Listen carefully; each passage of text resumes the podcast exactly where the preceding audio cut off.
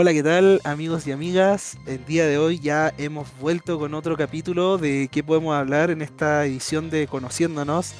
Tengo a una persona que, bueno, ella sabe, o sea, yo sé quién es ella, pero ella no sabe quién soy yo. Ah, es como algo medio raro. pero no sé si quieres que te presente, yo te presento, ¿cómo lo ¿Ya? hacemos? Dale, preséntame nomás. Ya, estamos aquí con una persona que, bueno, yo la conozco por el mundo de los juegos Fighter. Aquellos que ya me conocen hace años saben que soy fanático total de todo este género y que durante un tiempo yo fui parte, entre comillas, de la escena y fui una persona que iba a todos estos torneos. Pero ahora tengo una persona que es caster, una persona que ya tiene un conocimiento vasto de todo lo que es este género y una persona que quiero igual hablar un poco de su historia, su trayectoria, su actualidad, qué tiene planeado, las cositas que se vienen y les dejo con ustedes a Lady Ixel. Oli, oli, oli. Aplausos.me. Quería, quería claro, apl- aplausos.pt. Quer- Quería castear de a dónde me conocía, pero eh, ya, ya sé. Claro. Bueno, ¿cómo estás? ¿Cómo te sientes el día de hoy que estamos ya grabando este capítulo que igual tomó un poquito de tiempo, pero se logró, se logró? Sí, ¿Cómo sí, te sientes? Bien, bien, súper bien. Estoy con frío nomás hoy día eh, y con eh, el- esa empezada de día lunes de semana que, que está como es- es- ese estado como letárgico que está uno cuando parte el lunes. Como que está ahí ah, recién calentando los motores. En ese estado Claro, claro, como que estamos ahí agarrando vuelo. Claro. Bueno, quiero que igual te presentes para toda la gente así como a grandes rasgos para aquellos que no te conocen, porque me consta que hay gente que, que me sigue que te debe conocer, pero también hay gente que no debe saber. Entonces, coméntale un poco más aparte de Caster, qué más haces, qué, cómo eres como, como creador de contenido. Dale, dale nomás. Dale.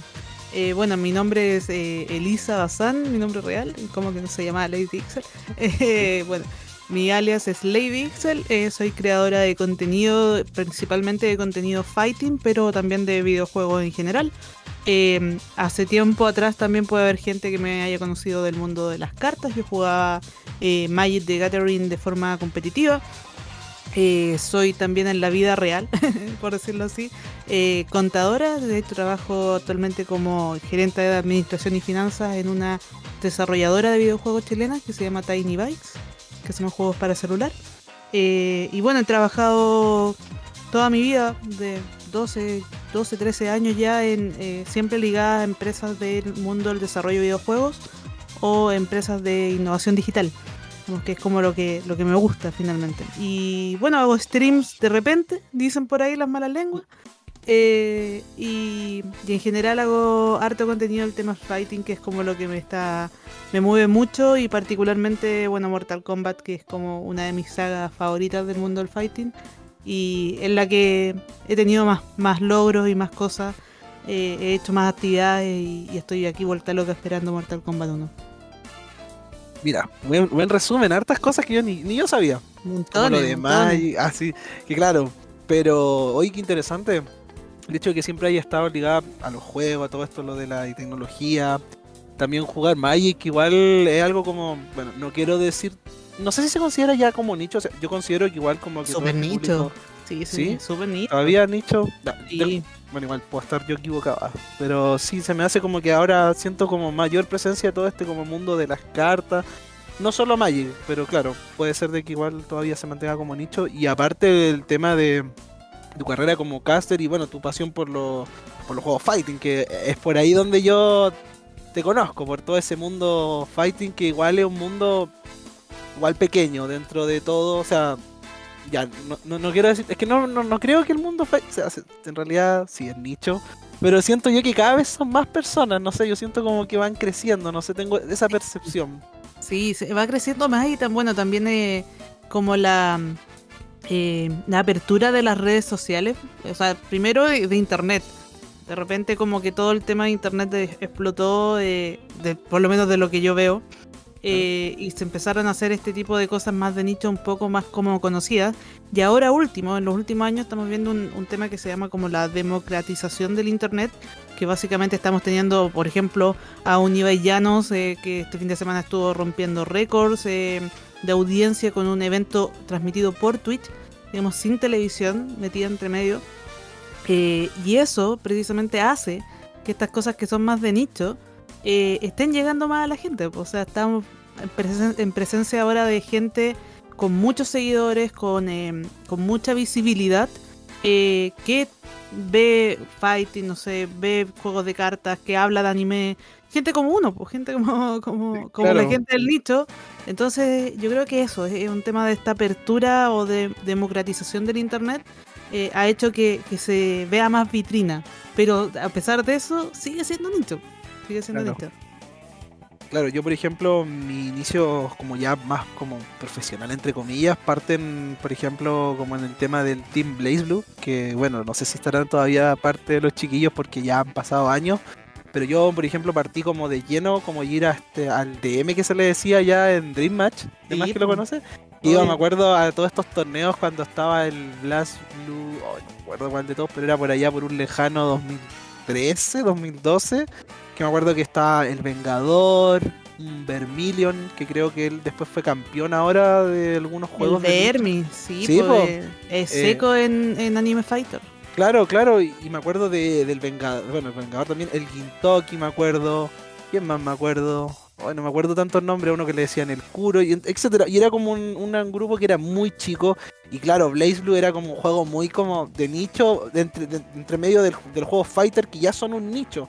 Claro. Entonces, me acuerdo de que nosotros nos juntábamos en el grupo y me acuerdo que hicimos una junta en un departamento donde yo vivía que tenía quincho. Hicimos una junta y no, yo me acuerdo que era el más chiquitito de todo y yo jugaba, jugábamos Persona, el 4 en aquellos años, me acuerdo, el de pelea. Y jugábamos entre otros juegos como de 2D, como de Art System Works y algunos como clásicos, pero era bonito eso, antes como eso que se armaban como esos grupos y ahora como que siento que, que ahora todo ha ido mejorando porque ahora siento yo que aparte de, de las redes sociales que es un punto muy fuerte, siento yo de que ahora uno tiene más gente para compartir ya sea de nuestro país como por internet, por ejemplo este tema del rollback que se han ido arreglando. Claro. Bueno, ¿cómo le explicamos el rollback a alguien? A ver, Bueno, eh, el rollback es un, es un eh, sistema de conexión punto a punto eh, que permite y hace mucho más fácil que tú puedas jugar con mucho menos lat eh, con una persona a una distancia grande. Entonces, por ejemplo, podemos jugar mucho mejor ahora un chileno con un argentino o con un, un peruano o con eh, alguien de Colombia, gracias a este sistema que finalmente lo que hace es que va enviando datos de punto a punto entre personas, eh, que eh, técnicamente es más, un poquito más complejo, pero, pero básicamente eso, es un sistema de conexión. Claro, no lo pudiste haber dicho mejor, tienes toda la razón, porque antes los juegos anteriormente era como uno era el host y el otro ya cagaba pues, al final. Exacto. O a veces el tema es esto de que alguien se desconectaba, por ejemplo, yo me acuerdo que cuando jugaba Naruto en aquellos años, hasta el Naruto creo que era el Storm ¿El 2. Ninja Storm? Sí, sí, sí, porque yo hay una cosa que yo una vez gané un torneo de este juego. Yo no era, me acuerdo que, que era- jugaba mucho Naruto, muy fan de Naruto y jugaba todos los Naruto y le gané a, en aquel año al mejor Minato de, de Santiago, creo que era. Sí, tengo por ahí la medalla y la foto guardada porque me dieron un cuadro y todo. Y yo creo que ese fue como mi primer indicio. Y después yo como que, claro, después empecé a entrar como en otros juegos. Y ahí empecé a irme más, a más, a más. Y ahí empecé a conocer más. Por ejemplo, yo me acuerdo que en aquellos años cuando iba a las cruces por vacaciones, jugaba en estas maquinitas, las arcade que habían ahí cerca de la playa. Y jugaba el Guilty Gear, uno de los antiguos. Recuerdo que estaba el Mortal Kombat, el Ultimate 3. Eh, ¿Qué más? Había un Marvel vs. Capcom y recuerdo que ahí como que comenzó como esta como llamada de atención por los juegos y también por eso lo mismo quería preguntarte cómo nace como tu cariño por Mortal Kombat, que eso eso es algo que cómo nace tu amor por esta saga porque veo que eres muy fanática y bueno, no hay, no hay nada más que decir que con solo ver tus redes sociales o ver como el hype que tienes con este nuevo Mortal Kombat que ya está a la vuelta de la esquina porque ya pasaron el fin de semana pasado fue o el antepasado que fue el- la famosa La beta, el, ¿fue este? el TS3 Stress Beta, Sí, sí, sí. eh, fue el, el antepasado, Antepasado, o sea, ya, sí, sí, sí. Pero fue hace relativamente poco. Entonces, poquito. Sí, sí. Entonces quería saber cómo nace todo este amor por la saga o qué otras sagas, por ejemplo, fueron las que marcaron como tu, tu inicio en todo esto, porque al final como que siento yo al menos como que la gente que estamos como que nos encanta como el juego fighting siempre como que hay, un juego que hace algo como, en- como clic en nosotros que nos mete como más de lleno. Por ejemplo, cuando uno iba en aquellos años a los Diana, me acuerdo yo cuando iba en el colegio con Cotona y llevaba como las moneditas y me acuerdo que jugaba con gente desconocida, como gente adulta, como gente joven. Ahí es como nace como esta pasión mía, así como ya quiero jugar más y todo esto, pero pero quiero saber tu historia, cómo, cómo es contigo. Uy, bueno, yo soy tan fanática de Mortal Kombat que tengo tatuado el logo de Mortal Kombat en, en una pierna.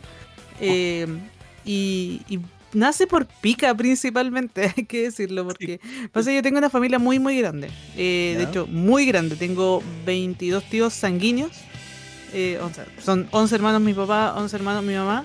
eh, y tengo por lo tanto muchos primos. Y la gracia es que a, a- a diferencia de familias grandes que se conocen en Chile, eh, que en general como que no se ven mucho, nosotros nos conocemos todos y nos juntábamos todo el fin de semana en la casa de mi abuela y era un montón de gente.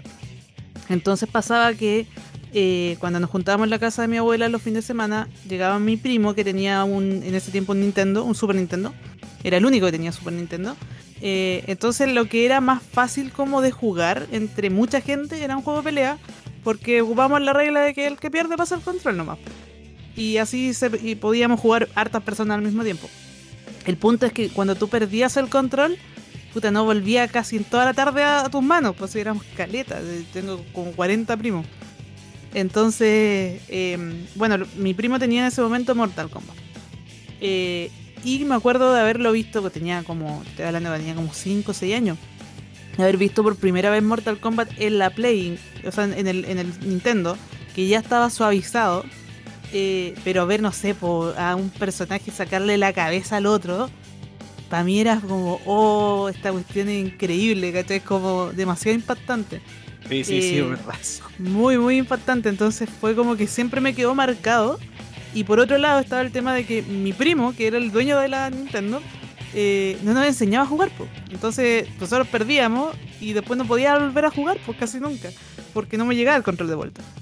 Eh, y mi primo era tan pesado que, por ejemplo, se ponía un pañuelo encima de la mano para que no le viéramos los fatalities, ¿cachai? No. Estamos hablando de una época en que Sí, sí. no teníamos esa info, pues, ¿cachai? O sea, eh, así que yo siempre me quedé como picá, de que quería aprender a jugar bien ese juego para poder ganarle a mi primo y, y que no me quitaran el control. Eh, entonces siempre como que quedé con la pica de, de Mortal y con esta impresión de, wow, un juego donde oh, los personajes sacan la cabeza, ¿cachai? Así como cuático. Y, quedé siempre con eso, eh, siempre estuve viendo torneos competitivos, yo iba a jugar a los arcades con mi hermano. Tengo un hermano de que es mucho mayor que yo, como 10 años mayor que yo. Entonces él estaba encargado de ir a buscarme al colegio cuando salía yo en la tarde. Eh, y cuando íbamos de vuelta para la casa, pasábamos, él pasaba a los arcades, a las teles, como le decía yo. Eh, y siempre que iba, bueno, yo jugaba Ghost and Goblin particu- particularmente en, en el en arcade, que era un tragamoneda para la gente que lo conoce.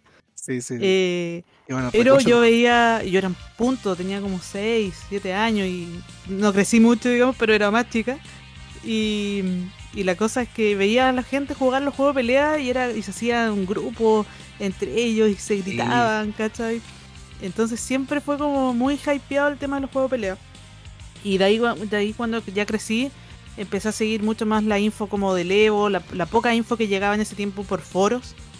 Eh, ibas como conociendo un poco más como de la escena competitiva. Y, o veías de repente algún video de torneos grandes afuera y todo lo demás. Eh, y bueno, después de eso yo me dediqué mucho más al tema del Magic. Eh, estuve como 10 años compitiendo en Magic. Tengo, tengo es- esa característica Oh. yo creo, que como que nada de lo que hago lo hago así como por encima. Siempre soy muy como competitiva. que- sí, como, como a fondo. Claro, soy súper competitiva, entonces como que necesito que lo que estoy haciendo sea como con un objetivo final, ¿cachai? Que, Claro, como que, tenga- quieres lograr algo, como... Claro. Oh, Ponte ya, tú, ya. por ejemplo, me pasa con el deporte que a mí me gusta mucho el deporte, pero tiene que ser, no sé, asociado a una disciplina. Ponte tú, entrenaría, no sé, boxeo o, o, no sé, algún arte marcial, pero así como ir al gimnasio a correr por correr, Ah, eh, no, no tiene mucho sentido para mí. Entonces me dediqué mucho al Magic competitivo. eh, viajaba a los GP. Estaba, yo- mi, mi objetivo era llegar al Pro Tour. Eh, y resulta que mm, en el 2016, por ahí, 2016, 2017, Magic empezó a cambiar su formato de clasificación a los Pro Tour hasta eliminarlo. Eh, y eliminar también todo el proceso de selección de jugadores y, y- y todo lo demás. Eh, lo encontré muy, muy malo, muy malo básicamente lo que hicieron, que dije, ok, dejo de jugar esta cuestión, o sea, se acabó el Magic para mí.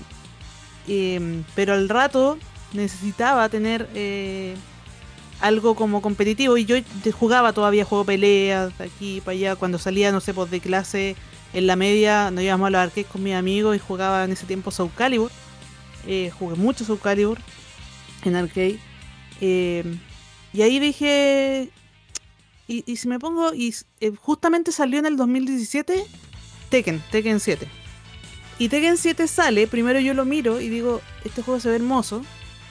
Y segundo, tiene un personaje que se llama Elisa y es una vampira. Y yo era media Darks también en. Ay, en aquello tiempo. Entonces fue como, tiene mi mismo nombre, el personaje me encanta, como en diseño, no sé qué, ya, vamos a jugar Tekken. Y me puse a jugar Tekken eh, y ahí conocí una comunidad de acá muy bacán, muy simpática, eh, un montón de amigas, curiosamente, aquí en Chile eh, el juego como el- en el que más mujeres hay eh, es Tekken. Entonces lo estuve jugando harto rato, muy metida, muy metida, y ahí conocí después un equipo, entré dentro de este grupo del, del equipo y eh, en paralelo con eso salió Injustice, Injustice 2. En esa Sí, época. sí, sí, justo me acuerdo que estaban chocando Injustice, sí, sí, me acuerdo. me acuerdo. Y Tekken. Ah, sí. Y, y mi otra gran pasión eh, son los cómics. Yo junto cómics. No, Ah, ya, coleccionista, ya. coleccionista de cómics. Entonces para mí tener un juego de pelea junto con un juego con, con mis personajes favoritos de DC era como no, este es el juego perfecto. Y también ahí ya me puse a jugar mucho en Justice. eh, y la, bueno, la comunidad en Justice era la misma comunidad de Mortal Kombat, finalmente, que la comunidad de NetherRealm. Claro. Y, y ahí como que descubrí de nuevo el Mortal Kombat. eh, descubrí, bueno, seguí jugando en Justice, seguí jugando Tekken, pero ya menos. Y nada, terminé finalmente muy metida con la comunidad de Mortal porque era como la espina que me había quedado clavada ahí desde chica, porque este juego tan cuático, tan eh, grotesco, tan, tan impactante realmente. Eh, era como eso. e- e- El impacto de cuando uno veía por primera vez un Fatality o cuando estábamos en este escenario donde habían como púas abajo, ver todo esto Claro. como. Sí, o la, la sala del ácido, etcétera, etcétera. Pero no, te entiendo totalmente porque muchas veces también yo me acuerdo que era pequeño y jugaba y como que. ah, porque claro, uno veía Street Fighter y era como. Como el, eh, no sé, el- los golpes, como el efecto, pero nada de sangre. Pero después Mortal Kombat es como. Ya, otro nivel totalmente. Algo que te queda marcado, que te acordáis después, no sé. Yo, yo me acuerdo de dos, de dos juegos así como de la niñez, que es como que te quedan clavados en la cabeza, como que te vaya a acordar siempre. Uno, evidentemente Mortal Kombat, eh, y el otro era eh, King of Fighter. Y King of Fighter me quedó metido en la cabeza solamente porque en los arcades era el arcade que estaba siempre lleno y no nunca lo pude jugar en arcade. Porque siempre estaba lleno el arcade. Sí, sí, sí. Porque de los era el juego donde podías jugar tres partidas con una moneda. Claro. Oye, pero qué, qué, qué increíble como, como eso, como, como ha- ha- siempre ha estado como de cierto modo conectada a todo lo que es como Mortal Kombat, pero a la vez no, y después ya como reencontrarte ya, porque creo que después de Injustice 2 llega Mortal Kombat X, ¿cierto? Exacto. Cuando ya sale este... Ah, sí, ¿no? sí. ¿Cuándo? sí, sí, sí, Mortal Kombat X. Mortal sí. Kombat X, eh, no, fue Mortal Kombat X, XL, eh, Injustice 2 y de ahí vino Mortal Kombat 11. Claro, y después ya de Mortal Kombat X llega después ya también en- estaba por ahí también peleando Street Fighter. Está Street Fighter 5. Sí, y también después creo que no sé cuánto tiempo después llega otro otro King of Fighter o creo que esto El es King más, of Fighter no fue eso más reciente, ese sí, más King reciente, fue el año medio, pasado. estoy medio más o menos me he enredado, pero sí, sí tengo entendido, algo me acuerdo de como todos los juegos, pero oye, increíble. Y cómo ya nace como todo esto de, de, de castear, porque igual ya me cuentas de que llegas Justice 2 y luego estamos con el tema de Mortal Kombat. ¿Cómo pasas de ser una jugadora como que ya dice, me voy, me voy a meter en el mundo profesional? ¿Cómo cambias de eso a, a castear? Porque igual hay que saber todos estos, estos términos, eh, todas estas como frases que de repente como por ejemplo uno dice, oye, le pegó un 2B por decirte. Claro. Oye, le hizo todo esto, oye, el, el burst, que esto, que la palabra acá, y de repente uno como que eh, empieza a saber eso porque uno ve como el tema de los Evo, los torneos, Pero como tú dices, como ya, eh, quiero seguir jugando porque yo creo que sigue jugando, quizá, no sé si a nivel profesional o si sigue jugando a nivel profesional. No, no, ya no. No, ya no. pero juega así como por gusto, pero Sí. a la vez dic- dices como ya, quiero irme ahora a castear. Que es como lo que te gusta, porque al final uno, yo por ejemplo a veces veo partidas de los Evo, cuando, bueno, ahora ya no está, todavía no es el Evo, pero cuando es Evo, y uno se emociona, por ejemplo, el año pasado cuando ganaron estos hermanos chilenos, creo que fue. sí, los fue- gemelos. Sí, los gemelos. Sí, exacto. Y yo me acuerdo que estaba viéndolo en mi casa y, y encima de la hora que era, porque era en la madrugada, si no me equivoco, fue. Fue muy, temprano. Fue, Sí, bueno, yo muy- estaba allá. Yo estaba allá y. Ah, tú estuviste ahí, ¿ya? estuve allá y allá fue la primera partida del día, del día sábado, que fue a las 9 de la mañana de Las Vegas. Eso quiere Sí. decir que acá era como a las 5 de la mañana. Sí, sí, yo me acuerdo que lo vi y fue una emoción. Yo me acuerdo que hasta. Bueno, yo, yo al menos uso Twitter como de manera como pa- pa- como lo que pienso y de repente como que le hago publicidad al podcast. Y me acuerdo de que posteé así algo y me acuerdo que, que, harta gente como que estaba conectada así en la mañana haciendo posts, así como que salió como... No estoy seguro si fue tan TikTok, te mentiría, pero sí recuerdo de ver hartos tweets de gente así como, hoy me quedé hasta tal hora, pero valió la pena. Y yo me acuerdo que estaba súper emocionado y era súper tarde, pues yo me o sea, claro, pues yo me quedé en la noche como pasé de largo, porque yo decía, no, si me duermo después ya cagué, no, no me levanto. Entonces me acuerdo que lo vi y fue súper, súper emocionante y como que eso me gusta al menos del mundo fighting. Yo creo que eso es lo que concordamos, yo creo que Sí. eso de como la emoción que se da como en el, en el, en cada movimiento que a veces pasa o como de repente alguien da vuelta completamente una pelea, lo encuentro increíble, que es algo que de verdad no es como por ejemplo como una partida, no sé, un juego como de los MOBA o hablemos ya como de Valorant que es como algo como más lento, más pausado, en cambio acá como son 90 segundos, uno contra uno. Es como Exacto, es una que adrenalina Sí. diferente, completamente. Yo recuerdo que la primera vez que me puse a jugar eh, Tekken, así como ya más, más en serio, más competitivo, porque yo partí al tiro viendo como, ya, me gusta esta cuestión, empecé jugando así como eh, las cosas como base del, del juego, no sé, por lo- los típicos, los trials que traen. eh, pero a- partí al tiro así como viendo torneos profesionales y leyendo foros y leyendo notas, ¿cachai? O sea, al tiro así como la parte seria del juego. Y, y al ratito, cuando ya me junté con, con un grupo de amigos y todo lo demás, fuimos como a DM, por ejemplo. Nos juntábamos todos los Sí, jueves en DM con la Fanny, eh, una amiga tremenda, así que le mando un besito. Eh, nos juntábamos allá y nos juntamos con todos los chiquillos de la escena finalmente. Y me acuerdo la primera vez de haberme parado, hicimos un- estos típicos FT contra alguien, ¿no? Un FT10 po. contra no sé qué, contra alguien. Eh, y me acuerdo de, de haberme parado la primera partida y tiritaba entera. Sí, y me tiritaban las manos y decía, ¿qué, qué onda, loco? Y es puro, es pura adrenalina. Sí. ¿Cachai? Porque es demasiado rápido, eh, tus decisiones tienen que ser muy instantáneas. eh, y a diferencia de Magic, por ejemplo, y por qué yo estaba tan enamorada en ese momento, yo venía muy frustrada con el Magic porque el Magic, a pesar de que es un juego muy cabezón y todo lo que queráis, y como de mucha estrategia, tiene un factor de suerte finalmente. Si tú ponías a dos jugadores con el mismo mazo y que sean que tengan la misma capacidad, digamos, eh, lo único que va a determinar quién gane y quién no es la suerte. Eh, Claro. Entonces, eh, llegar a, esto, a este juego, que este juego tiene cero factor suer- suerte, o sea, a lo más, no sé, que te lleguen rayos de luz justo al ojo y no sé, no lo viste, una cuestión así muy tonta tendría que Se te pasar. desconecta el control, te Claro. quedes sin batería. o Tiene algo que ser como- una weá muy externa, pero todo lo que pasa dentro del juego depende absolutamente de ti. Y encuentro que mm, esa cuestión es demasiado adrenalínica, no sé, me encanta. Y es, es muy distinto, o sea, pararte de una partida de fighting así como competitiva, a pararte, no sé, pues de, de otra partida, no sé, pues de 50, 60 minutos como, no sé, de los shooters o el MOBA, puta, es muy distinto, es muy diferente. Sí, estamos de acuerdo.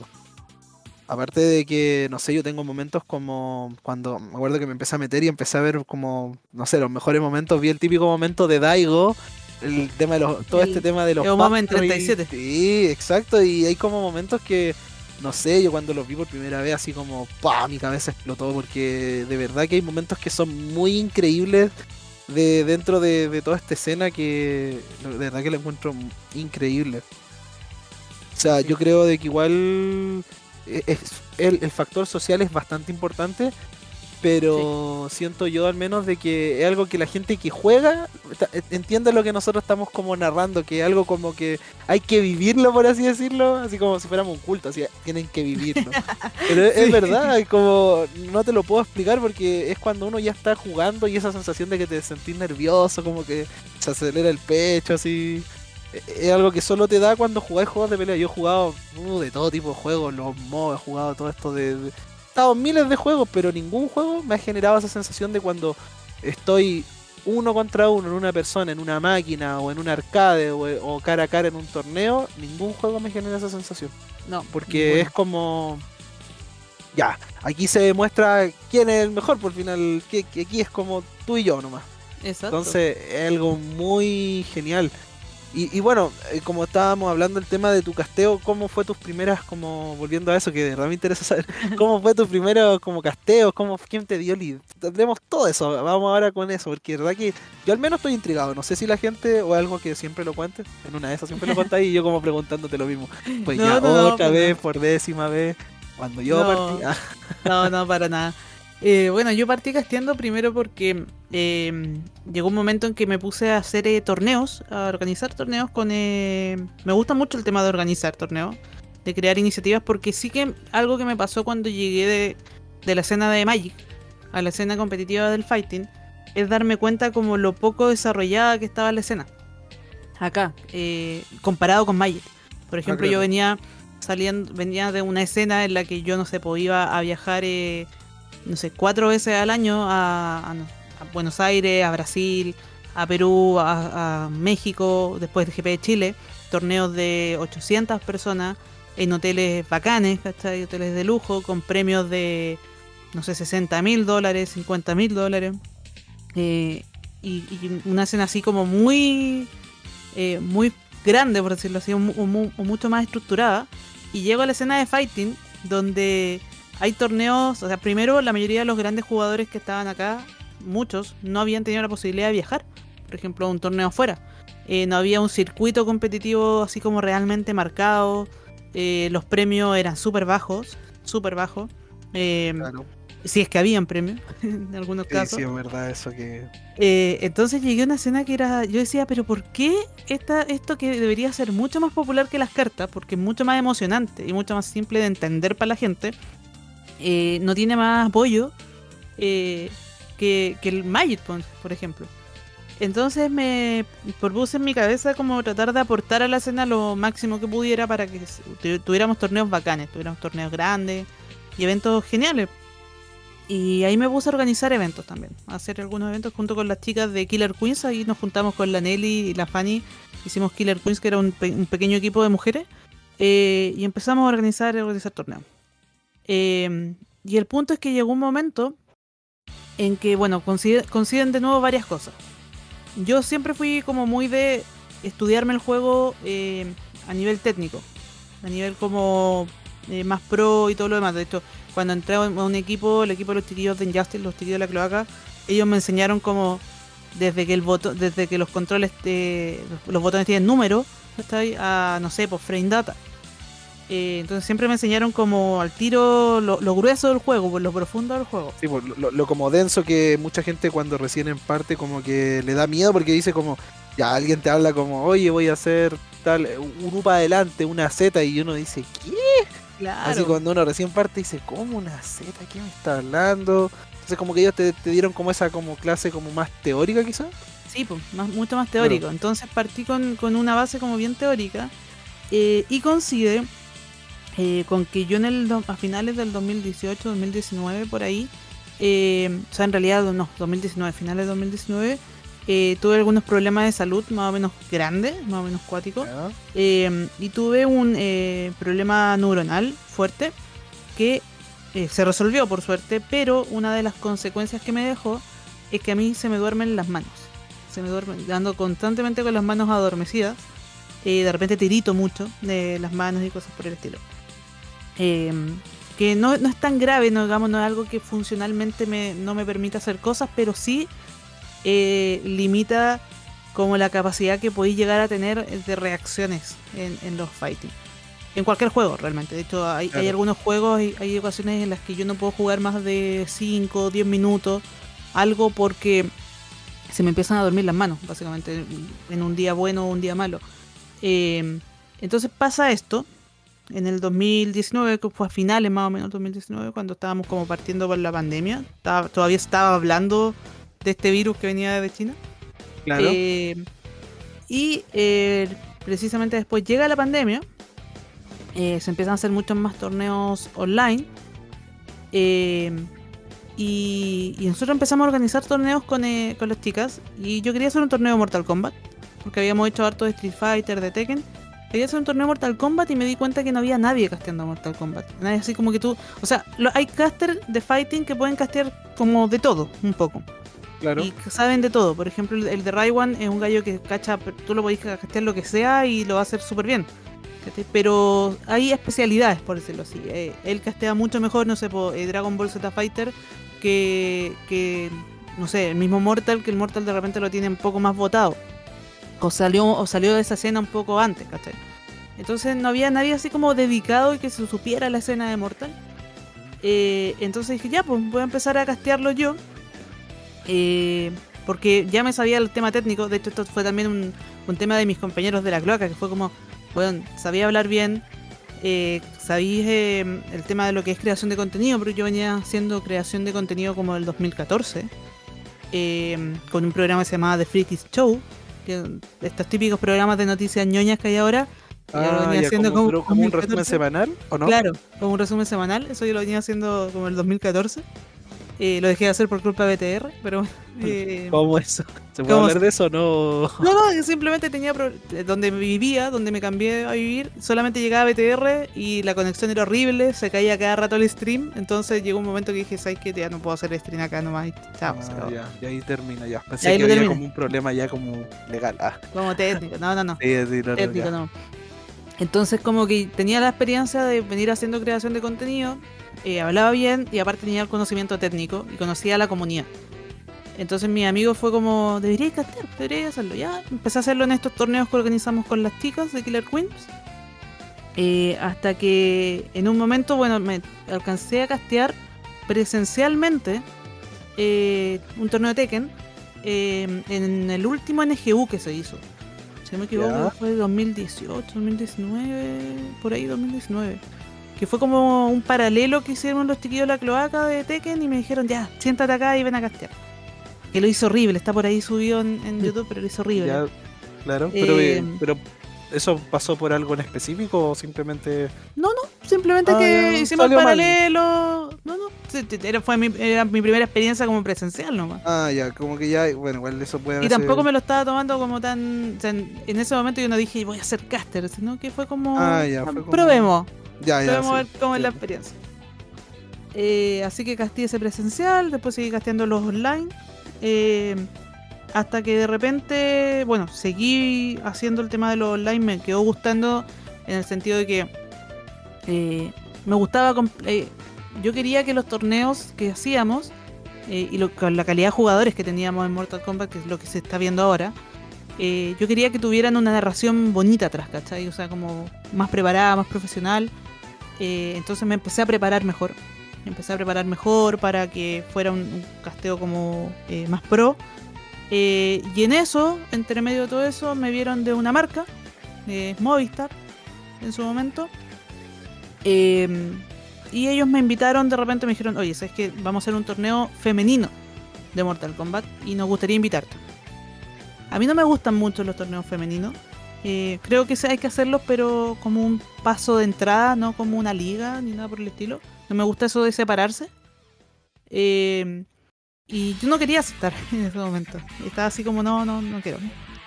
Hasta que llegó una amiga eh, que ella juega Mortal, muy buena jugadora de Mortal Kombat, que en un momento me habla y me dice, oye, eh, están haciendo un torneo femenino de, Mortal, los chicos de Movistar, y me dijeron que a lo mejor vaya a estar casteando tú, y me dijo, y puta, sería bacán, si tú casteas, yo me inscribo. Porque mm, dijo, pucha, me voy a sentir mucho más tranquila sabiendo que hay una mujer en el micrófono y no un hombre que quizás diga cualquier tontera. Eh, y ahí fue como el, el de decir, puta, a lo mejor es importante en ese momento tener también representación femenina en, en, en esto, ¿cachai? En lo que en ese momento no había básicamente ninguna mujer casteando eh, fighting. Claro. Eh, Y, y es importante también como eso de que se den esa instancia de que a veces como que, em, no sé, siento yo al menos de que a veces a la mujer se le cuestiona más y es como, por ejemplo, el típico caso que da la gente, que por ejemplo si ya yo estoy con una polera de, no sé, de Mortal Kombat y tú estás, a mí, no ma- a mí la gente va a asumir de que yo, por ser hombre, ya, listo, sí le gusta y a ti te van a preguntar, oye, ¿y ¿cuál es tu personaje favorito y la cosa? Entonces, que la gente como que a veces como que, no sé, yo al menos creo de que como que no no aceptan de que hay veces van a haber personas que no da lo mismo su género y simplemente van a saber más que uno y a la vez saben hasta jugar mejor que uno y eso no tiene nada de malo, si al final es como todo en la vida, yo por ejemplo puedo estar haciendo este podcast y demás que hay otra persona que en su primer capítulo lo hace mejor que yo y está bien, es como algo que pasa nomás, son cosas que pasan, pero dale, sigue, sigue, sigue, distinta. Oye, sí, disculpa, a lo mejor estoy dando la historia como muy larga. No, pero- no, dale, dale, sí, yo al menos estoy Eh, súper metido, es que no te quiero interrumpir, dale. Dale. Eh, bueno, y al final eh, acepto este torneo de Movistar. Eh, solo, principalmente por esta chica.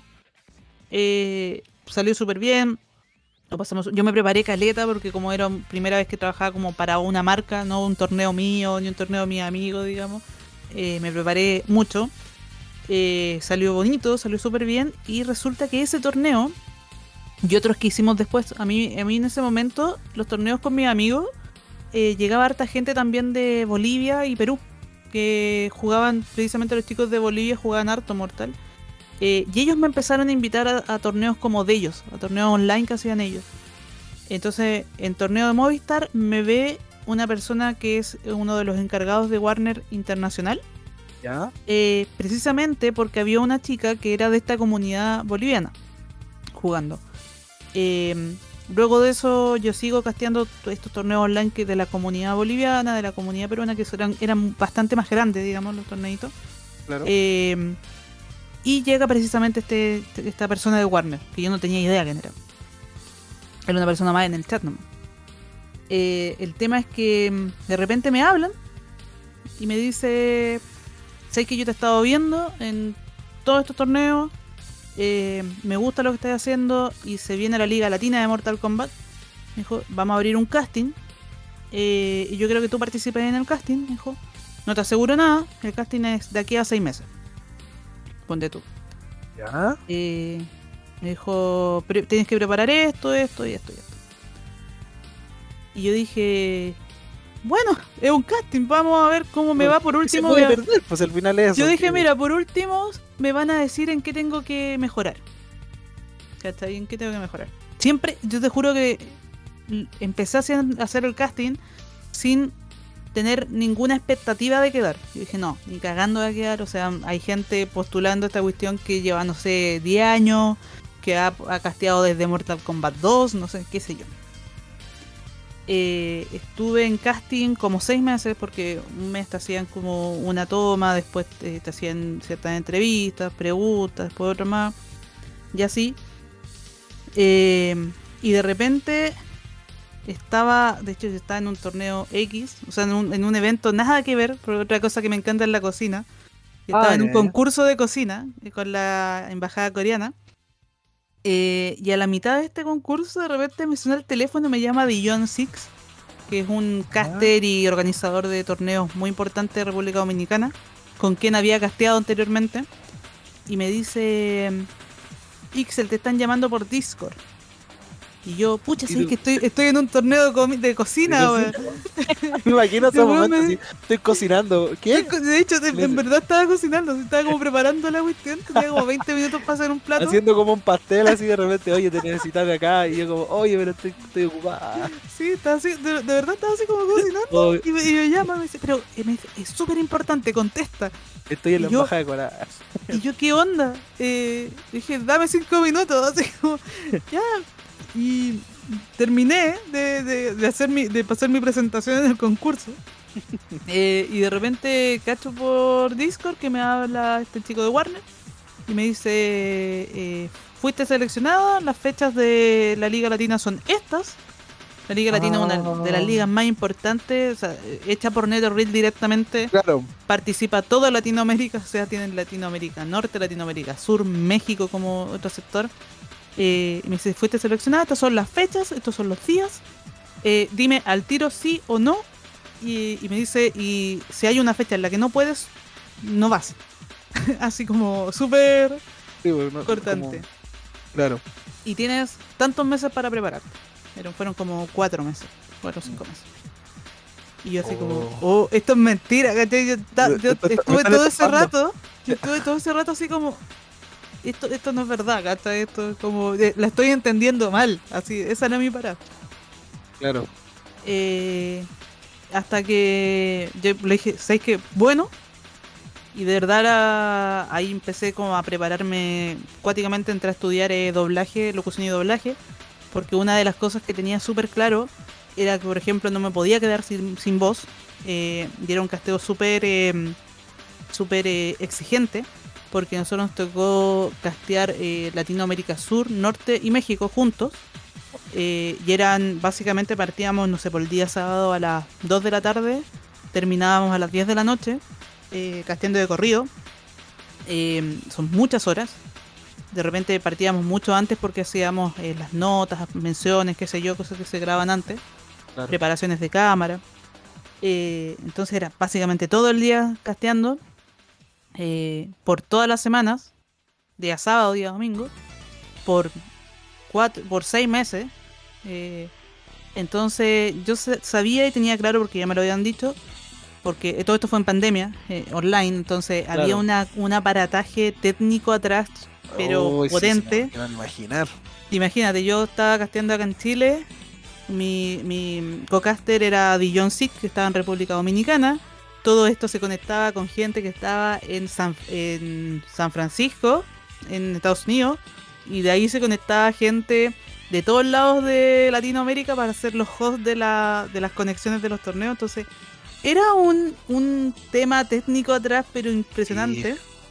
Entonces a mí me dijeron, si tú no puedes estar en una fecha, a la persona que tengamos que poner para reemplazarte, se queda, porque no vamos a hacer todas las conexiones de nuevo.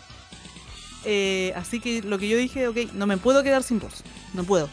Así que ahí me puse a estudiar mucho eh, locución y doblaje eh, con una gran eh, doblajista chilena que es Karina eh, Janina Quiroz, que ella es la voz de Azula de, de Avatar.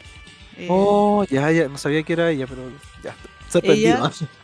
Y, y nada, pues ella me me enseñó y debo decir que fue fue súper duro, eh, porque fue cuatro meses igual es poco tiempo curioso eh, para, para una profesión que requiere tanto, tanto tiempo y tanta técnica y tanto eh, tanto eh, como aprendizaje. Eh, así que estuve preparándome así, pero full, full por cuatro meses. Y bueno, finalmente nunca me quedé sin voz, nunca me he quedado sin voz casteando. Yo no- ni aunque me resfríe quedo sin voz. Y nada, estudiándome el juego así a full, estudiándome a todos los players, a todas las comunidades, porque, o sea, yo conocía a la comunidad de Latinoamérica Sur, eh, conocía gente dentro de todo de México y, de, Latinoamérica Norte, eh, pero habían países, no sé, pues como que de los que no tenían cero pistas, como Venezuela, eh, no sé, eh, Panamá y, y otros países en los cuales me tuve que meter, ir a preguntar cuáles eran los players, eh, qué habían hecho, qué, cuáles eran la- los términos de comunidad finalmente, porque tú tenés que eh, un poco adaptarte a las comunidades también. No Claro. podís como que te llegue, no sé, po, eh, eh, sería como feo que llegue, no sé, a, a un torneo Alexis Sánchez, ponte tú en fútbol y que el comentarista no sepa quién es, po. Exacto, como que uno tiene que igual como hacer la tarea, por así decirlo, como la pega. Claro, porque al final es como algo que la gente igual espera algo de uno, po, por, ejemplo, como lo que tú vas a hablar, que des como un poco de contexto, supongo, entre otras cosas, porque igual no Claro, tan- claro. Pero dale, dale. Así que nada, finalmente hice la Liga Latina, eh, siendo como una completa desconocida para muchos, porque yo, to- yo había casteado mucho, mucho. y De hecho, hasta antes de eso casteaba básicamente todas las semanas, eh, pero siempre cosas como muy de comunidad, eh, mucho más chica, había hecho lo de Movistar, eh, había hecho como dos cosas más con marcas entre medio, con marcas así como Chronos Gra- Gaming, con HyperX, eh, pero eran cosas mucho más chicas, mucho, mucho más chicas. Entonces, eh, ese fue como el mayor desafío y nada, estuvo súper bueno. Tuve la experiencia de poder estar casteando, de hecho, una de las finales de Latinoamérica Sur, eh, en la que llegaron dos chilenos a la final, que era el- y era el día de mi cumpleaños. Ah, o sea, igual fue algo como, eh, bueno, de partida especial porque era tu cumpleaños y además es como algo que genera- te genera pasión, entonces, Claro, ¿no? Eh, eh, Estaba vuelta loca, el mejor, mejor cumpleaños de la vida. Eh, así que no, lo pasé increíble y ahí evidentemente llegó mucha más gente, muchas más marcas que me vieron, eh, gente de afuera. Eh, curiosamente a mí me han contratado mucho más de, de afuera que, que de acá de Chile, eh, después de eso. Eh, y nada, desde ahí he trabajado con un montón de marcas, con televisión, he estado eh, haciendo las ligas de Street Fighter, Street Fighter 5 en su momento, con Samsung, LG, Allspice, en etcétera. Eh, he estado por Nexo, he pasado por Vía X. eh, y por. De hecho, he trabajado con muchas, muchas marcas. eh, he estado casteando también las cosas en vivo. Así que con Monster hemos trabajado también harto. Entonces, nada, de ahí fue como que nunca paré y, y espero no, no hacerlo, porque es algo que me gusta mucho y, y es lo que creo que puedo aportar, aunque a mí me gusta mucho más incluso estar atrás de cámara, estar eh, organizando los torneos, estando ayudando como- ahí, tirando Ah, ya. cable. tirando Sí. sí, porque igual eh, cuando uno organiza algo como que uno está ahí como eh, es otro tipo versus estar en el evento porque a veces uno como que no disfruta tanto el evento cuando uno organiza algo. Yo me ha pasado cuando he organizado cosas, bueno, por el tema de mi trabajo, pero eh, anteriormente he organizado cosas y como que uno está tan nervioso con lo que uno organiza que como que a veces no lo disfruta tanto, pero como que igual el proceso pre es como muy bacán, así como ya, y esto va a ser acá y acá y esto sí, y eso. Lo encuentro muy, como interesante. Pero hoy qué interesante como toda tu carrera y cómo te lleva a la actualidad, porque ahora, si hablamos como de actualidad, ¿en qué estás ahora? ¿Qué eventos tienes como más cercanos?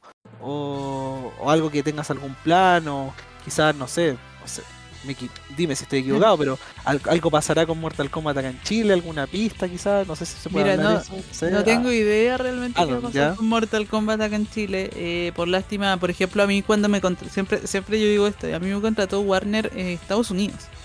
Finalmente, Ah, eh, eh, para esa liga latina, que eran los que estaban encargados de hacer todo el tema online. Eh, nunca he hablado directamente con Warner eh, Chile. ya. eh, ah, y no sé realmente si es que ellos van a hacer algo, supongo que sí, eh, con Mortal Kombat 1.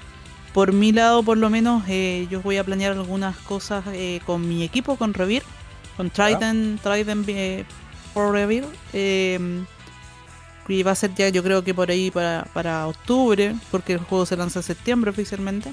Y, pues, y ahí después toca todo esto del 18 y ya hay como que es fecha complicada, creo yo. Claro, O sea, de para sale, nosotros al sale el menos, po. 19, sale el 19 Sí, de pues, sale para nosotros para el 18, pues, entonces como que para nosotros al menos sale una fecha muy complicada, o sea, en el sentido obviamente de que vamos a estar como todo en otra parada, pero claro, los que jugamos vamos a estar ahí Yo me voy a quedar en la casa. sí, así como A mí no con me un, sacan. con, un, con un terremoto y Claro. dándose unas mochas, por así decirlo.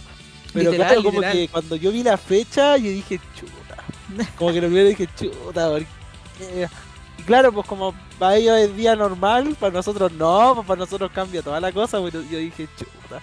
Y al menos yo soy de la, yo soy como a la antigua, me gusta tener los juegos físicos, entonces como que ahí entré Sí, con po. la duda por el tema de que, oh, yo dije, chucha, no lo voy a poder jugar en el estreno. Ya me resigné, porque a mí al No, menos me gusta como tener el disquito, toda la Claro.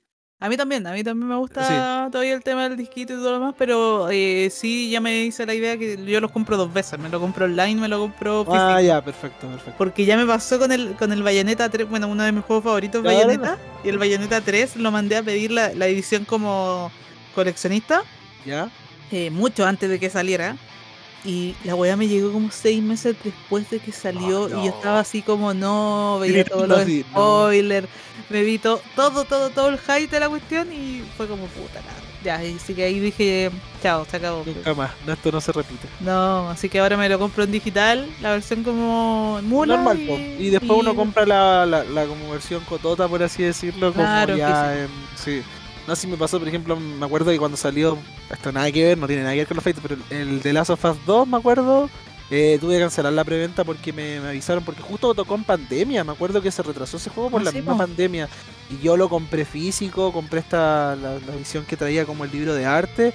Y no, me iba a llegar muy tarde y me dieron como la opción así como ya, se cancela. Y dije, ya sí, lo compré y ahí después me lo pillé en oferta después con el paso de los años. Pero no, a mí me, me- no me gusta lo digital. Soy como más como a la antigua. A mí, por ejemplo, me gusta ese ritual que uno hace que va a la tienda, que compra el jueguito, que a veces te dan el regalito. Así como que soy muy, muy metódico en ese sentido. Por ejemplo, pasa como con juegos con el, como el Final Fantasy que, bueno, ah, voy a hacer un leve spoiler a los que están escuchando. eh, se viene el capítulo con la comunidad latina de Final Fantasy. De más que Viento me está escuchando, saludo a España Viento, espero que escuches este capítulo. Ah, pero ya se viene el capítulo que vamos a hablar de Final Fantasy XVI y claro, yo pude jugar un poquito antes el juego, un poquito antes, pero fue más que nada porque estamos haciendo algo como en conjunto con, con Viento y tuve la, la suerte de poder probar el juego antes, pero, pero claro, si no fuera por eso, yo me compré la edición, la deluxe. Y claro, si no fuera por eso, eh, yo estaría aquí ya como sudando frío porque hubiera tenido que comprarme la digital y la otra y porque de repente los juegos se atrasan y todo esto, pero pero claro, pasa eso de que al menos a mí como que no, no soy fanático tanto del de todo esto como del mundo digital, pero sí, me pasa. Por ejemplo, no sé si te compraste la edición especial de Street Fighter del 6 Eh, no, me no me he comprado todavía la edición especial, eh, pero sí lo tengo, ponte tú, en Steam y en Play. no. Ah, ya, per- perfecto. Pero no me compré la edición especial solamente porque sentí que no, no, No, no traía me nada. traía como nada que, me. Es que Por ejemplo, la de Mortal Kombat 1 tampoco me está llamando tanto la atención, no me gustó la figura. No me gustó la figura. Y Mortal Kombat se caracteriza porque sus ediciones especiales, sus ediciones coleccionistas, siempre traen un, un, em, coleccionable como muy bacán. Ponte tú, eh, la del 10 traía la máscara, esta de la cabeza como de Scorpion, que es muy bonita. em, las anteriores traían esta eh, como la figura de Goro. eh, y siempre trae como figuras muy bacanes. Y muy, muy... eh, Disculpa que que- interrumpa, pero ¿cuál era la edición de Mortal Kombat que traía como un Sub-Zero atravesado por Scorpion? ¿Cuál era Sí, esa? esa, si ¿Esa no me cuál era? Esa- era esa- la 9. Sí, yo me acuerdo que esa edición me costó. Yo la quería comprar y nunca la pude encontrar esa edición. Sí, no las Sí, encuentra porque son súper bonitas Sí, y eh, son y- súper y, era preciosa porque, eh, bueno, a mí no me encanta, yo soy Team Scorpion. Ah, es que me encanta Scorpion a mí desde el primer momento, cuando dice el, el- el gancho, este, el Get Over Here. oh, no, yo me enamoré de Scorpion, yo soy Team Scorpion hasta la muerte. Y me acuerdo de cuando salió esa edición, no la compré por algún motivo estúpido. Dije, no, después la compro. Nunca más la vi esa edición. Nunca No, no más se ven más. que- No sé más. que me lamento hasta el día de hoy. El Nico hace como 10 años, yo creo. No, Claro. yo creo- sí, como hace 10 años le debería haber pegado un guate y decirle, no, pues tenés que comprártela al tiro. Pero no, eh, de verdad, yo- yo las ediciones del Mortal yo me acuerdo que eran bien, bien son bonitas. Súper Sí. lindas. Siempre traen una figura. Son como las que están dando mejores relación precio-calidad a mi, a mi gusto. Claro. Eh, porque, claro, vale, no sé, 400, 300 dólares o 400 dólares, pero trae una figura, ¿cachai? El Claro. steel, va del artbook eh, de arte, Claro. ¿cachai? Todo lo demás. En cambio, si tú estás viendo otras ediciones coleccionistas ahora no traen ni figuras, porque te traen puras chapitas, qué sé yo. Claro, o estas tonteras como hasta parche y cosas que Claro, la- las carátulas alternativas del juego, Sí. no sé, cosas así, pero... lo encuentro bacán cuando vienen como carátulas como reversibles, cosas, cosas como que tú decís, ya, esto estoy pagando. La- por ejemplo, para mí el Steelbox mínimo tiene que ser algo obligatorio. Yo estoy pagando, no sé, 200, 300 lucas en una edición. Por ejemplo, no sé, yo me compré la edición en su momento, la del Persona 5, que ahora una reliquia, que viene como con una mochila así asiática y traía Claro. como el libro de arte, la música. Y, y eso para mí me gusta, porque por ejemplo no viene con un case normal, viene como con un Steelbook y viene como con un como plastiquito para proteger el Steelbook. Y, y eso para mí lo vale, pero hay otras ediciones que a veces no traen ni el juego. Entonces, Claro. no- ahí nos metemos ya en otro tema que ya, ya es, es como rabiar cómo está la industria ahora, pero, Sí, pero sí, bueno, sí. eh, Pero bueno, Mortal Kombat siempre se había caracterizado por tener ediciones coleccionistas muy bacanes, muy, muy bacanes. eh, y ahora cuando mostraron la del Mortal 1, eh, yo la vi y dije, no me gusta. Sí, no me gusta la figura. No me gusta como Liu Kang, así como con estas tonalidades como blanco y rojo. Claro, no, como que no se terminó de pintar, no Claro, sé. yo- o sea, entiendo como el concepto en relación a la caja y todo, pero como que después uno lo va uno va a poner la figura y como que no, no- como que te mata, no sé, como que algo le falta. No, no, algo no, no me, no me termina de No cuadrar te- con ese estilo de arte. Claro, como que uno dice, ya entiendo, como que va, ya está tematizado la caja, bla, bla, bla, pero como que uno piensa y dice, no Sí, sé, como pero, pero sí, evidentemente ese lo voy a tener en digital, en físico igual, que- eh, y en todas las plataformas, porque posible había y ahí.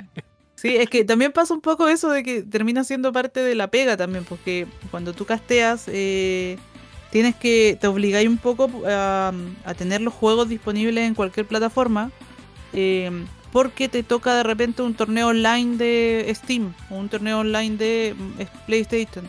Eh, Claro. Entonces tenéis que mm, tener la capacidad de poder entrar a las salas para ver la, para ver el observer. Pero como espectador, como espectador, no, como como espectador. espectador. ¿no? Sí, Sí. pues como espectador. Entonces, Entonces- al final, por ejemplo, yo la Play 5 era un- una consola que no me llama para nada la atención.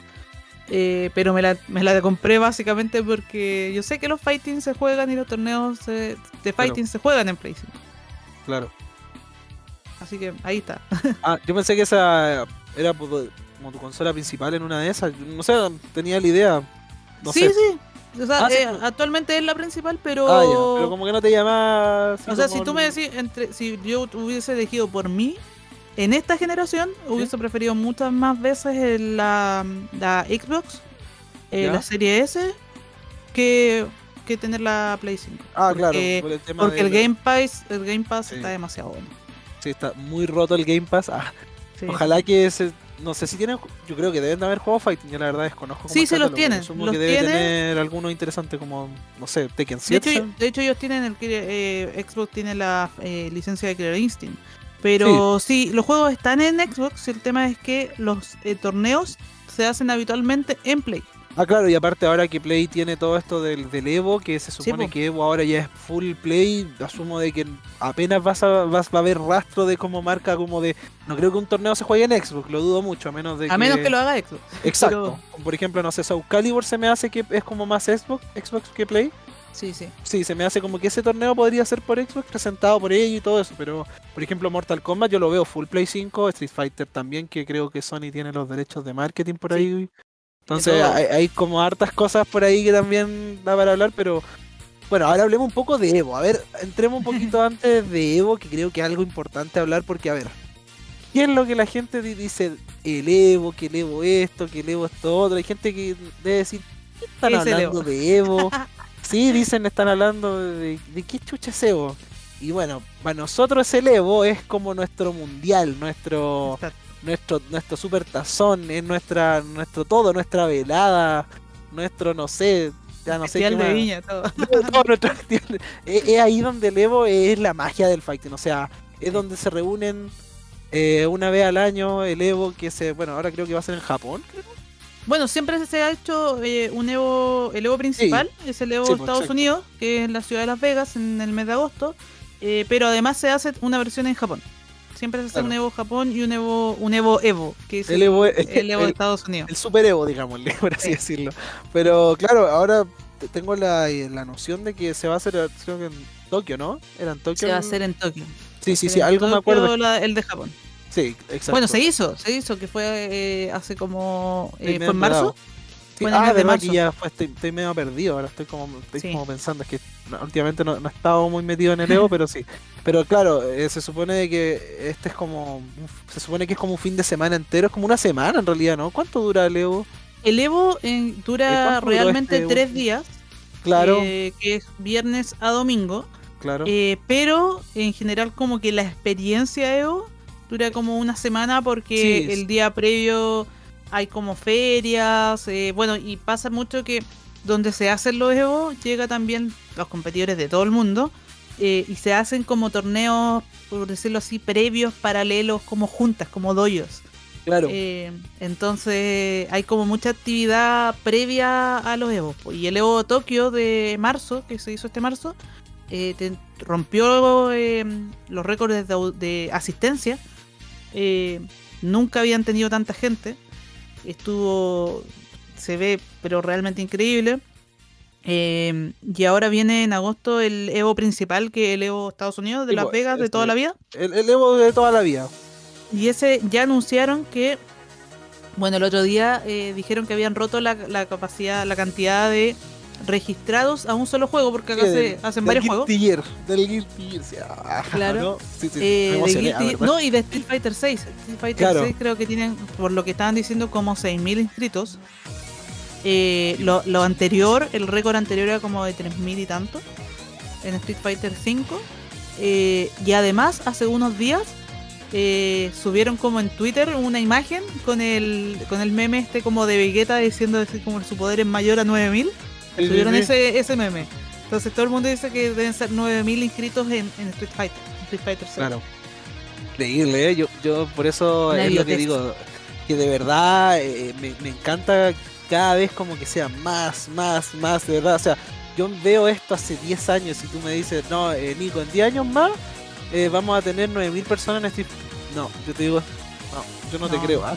No, ¿de qué estás hablando? Yo creo que te confundiste. Y ahora ver el Evo, por ejemplo, este momento, yo tengo un momento muy, un momento Evo que me acuerdo, por así, o sea, mi momento, digo, el momento que más recuerdo es cuando sale este toquido, cuando muestran este la intro del Street Fighter 4, la mítica, y salen como la imagen y salen como hartos players.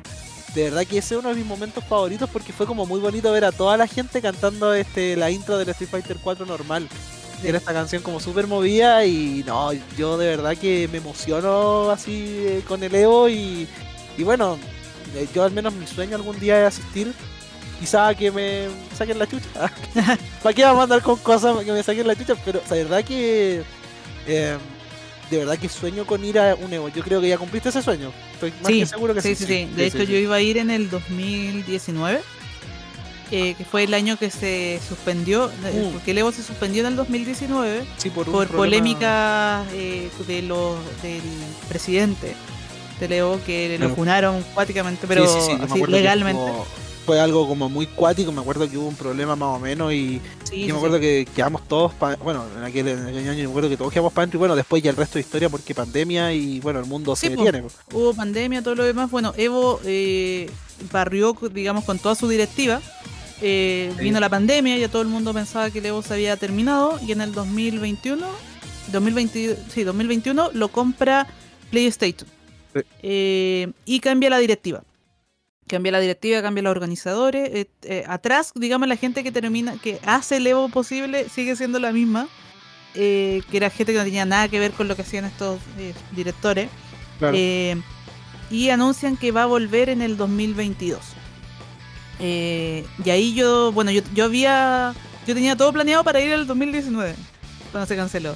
Entonces cuando anuncian el 2022 dije, vamos. Y justamente, eh, yo el año pasado me casé eh, Oh, ¿de con, mi, con mi novio toda la vida. Claro. Eh, y cuando supimos esta cuestión, dijo: Mira, no vamos a hacer fiesta, no vamos a hacer nada, pero nos vamos a ir una semana, nos vamos a ir, o sea, eh, 15 días para Estados Unidos. Y dentro de eso vamos a estar en el Evo y de ahí nos devolvemos a Nueva York. Así Oh. que eso hicimos, pues, finalmente nos fuimos al Evo. Eh, además que este año, el año 2022 era muy importante porque veníamos con el tema de que eh, los gemelos Martínez, estos chicos que yo los conozco de cuando tenían 13 años y andaban en los O sea, eventos. tú ya conoces como toda su trayectoria ya. Sí, lo había visto como pasar de. Siempre fueron chicos muy buenos. Esos que tú decís, no, son tienen talento. Sí, pues como que ellos son Eh, el futuro, por así decirlo. Pero siempre ellos estaban quedando sí, pues, en el, llegando a top, ¿cachai? O, o haciendo como buenas presentaciones, pero nunca destacando tanto. Hasta que ahora en pandemia los chiquillos eh, empezaron a hacerse torneos donde eh, se jugaba más con gente de otros países. Con gente mucha de Argentina, mucha gente de Brasil, con gente de diferentes lugares. Eh, y ahí los chiquillos empezaron a agarrar un nivel pero impresionante. Aparte de la pandemia, con clases online y todo lo demás tenían más tiempo. Claro. Eh, y se pusieron, pero Oh. modo bestia. Y bueno, yo empecé a seguirle la como la trayectoria porque en ese tiempo estaba gastando todo, todo, todo, todo. Y los chiquillos llevaban en un momento treinta y tantos torneos sin perder. Sin perder, o sea, haciendo el, el primer y el segundo lugar ellos. Treinta y tantos, que básicamente todo un año. Eh, Y ahí los, los eh, agarra eh, Games, que es un equipo de República Dominicana, y dice, ya, vamos a irnos en el 2022, en el 2021, a algunos torneos que habían eh, fuera, previos al Evo, porque previos al Evo hay dos torneos importantes, uno se llama SEO y el otro se llama Combo Breaker, que son como, de hecho, entre los tres, como SEO, Combo Breaker y Evo, son como la trinidad de los torneos de los, Claro. de los fighting. Entonces van a SEO eh, y ganaron. Ganaron primer y segundo lugar. Y yo me acuerdo que después los, yo veo las partidas y las vi tan contundentes. De hecho, el Nico perdió solamente un round. Un solo round con otro player. Eh, y después yo hablo con ellos les digo, chicos, ¿cómo se sintieron? ¿Cómo sintieron el nivel? Dijo, pensábamos que iba a ser mejor. Y ahí yo dije, ya, estos cabros están para... Estos van a ganar todo. De aquí para Sí. adelante van a ganar todo. Bueno, fueron a Combo Breaker, eh, ganaron también. Y ahí después iban a ir a EVO. Eh, entonces yo dije, no, tengo que ir a este EVO porque yo sé que ellos van a ganar. Yo sé que van a Tú ganar. ya, ya, tú, tú ya, ya con la mentalidad. Ganan Sí. o ganan o ganan. Claro, y, no hay- y ir a un Evo eh, es bacán, ya por sí como experiencia, pero ir a ver ganar a un compatriota, un amigo tuyo, eh, es otra cosa, ¿cachai? O sea, ir a celebrar la copa eh, es otra cuestión. Entonces dije, voy a ir. Y bueno, y con mi, con mi marido dijimos esto, vámonos nomás. Y nos fuimos, pues nos fuimos el año pasado al Evo, que fue como el Evo post pandemia, donde toda- Claro, todo el mundo así como queremos puro salir. Perdona que te interrumpa, pero yo me Sí. acuerdo, ¿verdad? Es que de verdad, oye, que esto me emociona mucho porque es como que siento que algo está conectando conmigo como mi pasado porque, ya, vamos a hacer un perdón un pequeño topic, pero es que yo me metí hace poco un torneo de Street Fighter, me sacaron la cresta, pero te lo juro que pienso en toda esta sensación y digo, quiero volver, así como que ahora de verdad que estoy pensando seriamente en volver hacia jugar, ¿eh? con lo que estamos hablando y lo que me estáis contando. Dale, Es es, el pánico. momento. Es el momento. De verdad que. estamos- de- pero es que pienso en todo esto como. Ya, pienso, estoy analizando como mientras estamos hablando todo esto. Ya, tu carrera, el, el inicio, eh, dónde estuviste y cómo te llevó de nuevo, como que. Ya, no sé, yo no soy muy creyente de tanto como el horóscopo, el destino, pero cómo te trajo algo que fue como tu pasión antes, como algo que de verdad te gustaba y te trajo de nuevo, hacia ahora ya siendo más adulta.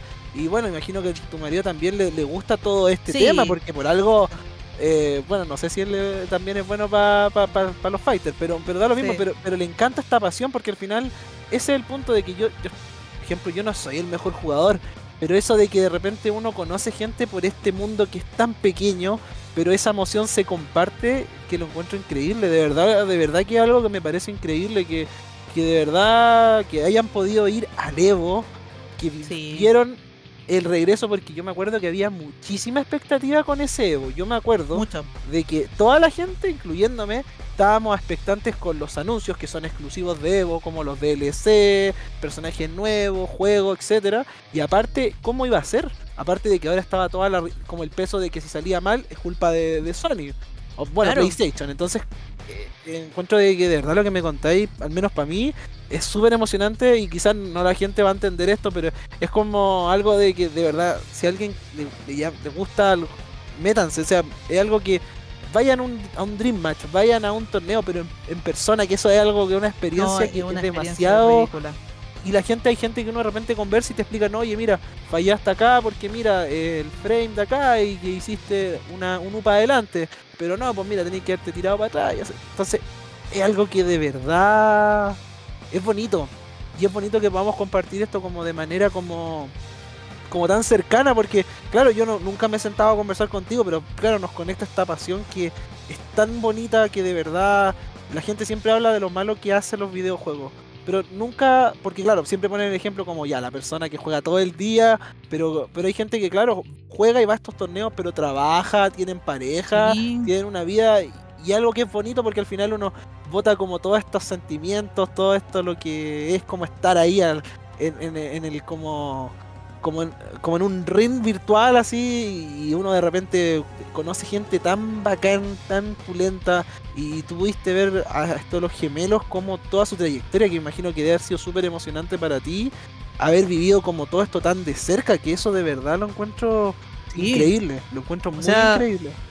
Yo siempre he sido eh, muy agradecida de que todo mi trayectoria con el tema del, del, fighting, eh, si, te has dado cuenta, como todo mi relato eh, está lleno de como puras coincidencias. Es como justo cuando termina Magic sale Tekken 7, tiene este personaje. justo cuando yo tenía este problema de salud, ¿cachai? Que ahí dije ya, ok, no voy a poder ser nunca una buena jugadora. se da este tema de empezar a comentar. es como que siempre han sido como alineaciones cósmicas. Exacto. Eh, que, me han llevado como a, terminar eh, eh, acá en, toda esta trayectoria y también justo se dio que entré en el momento exacto en que estaba todo el auge de la carrera de estos chiquillos.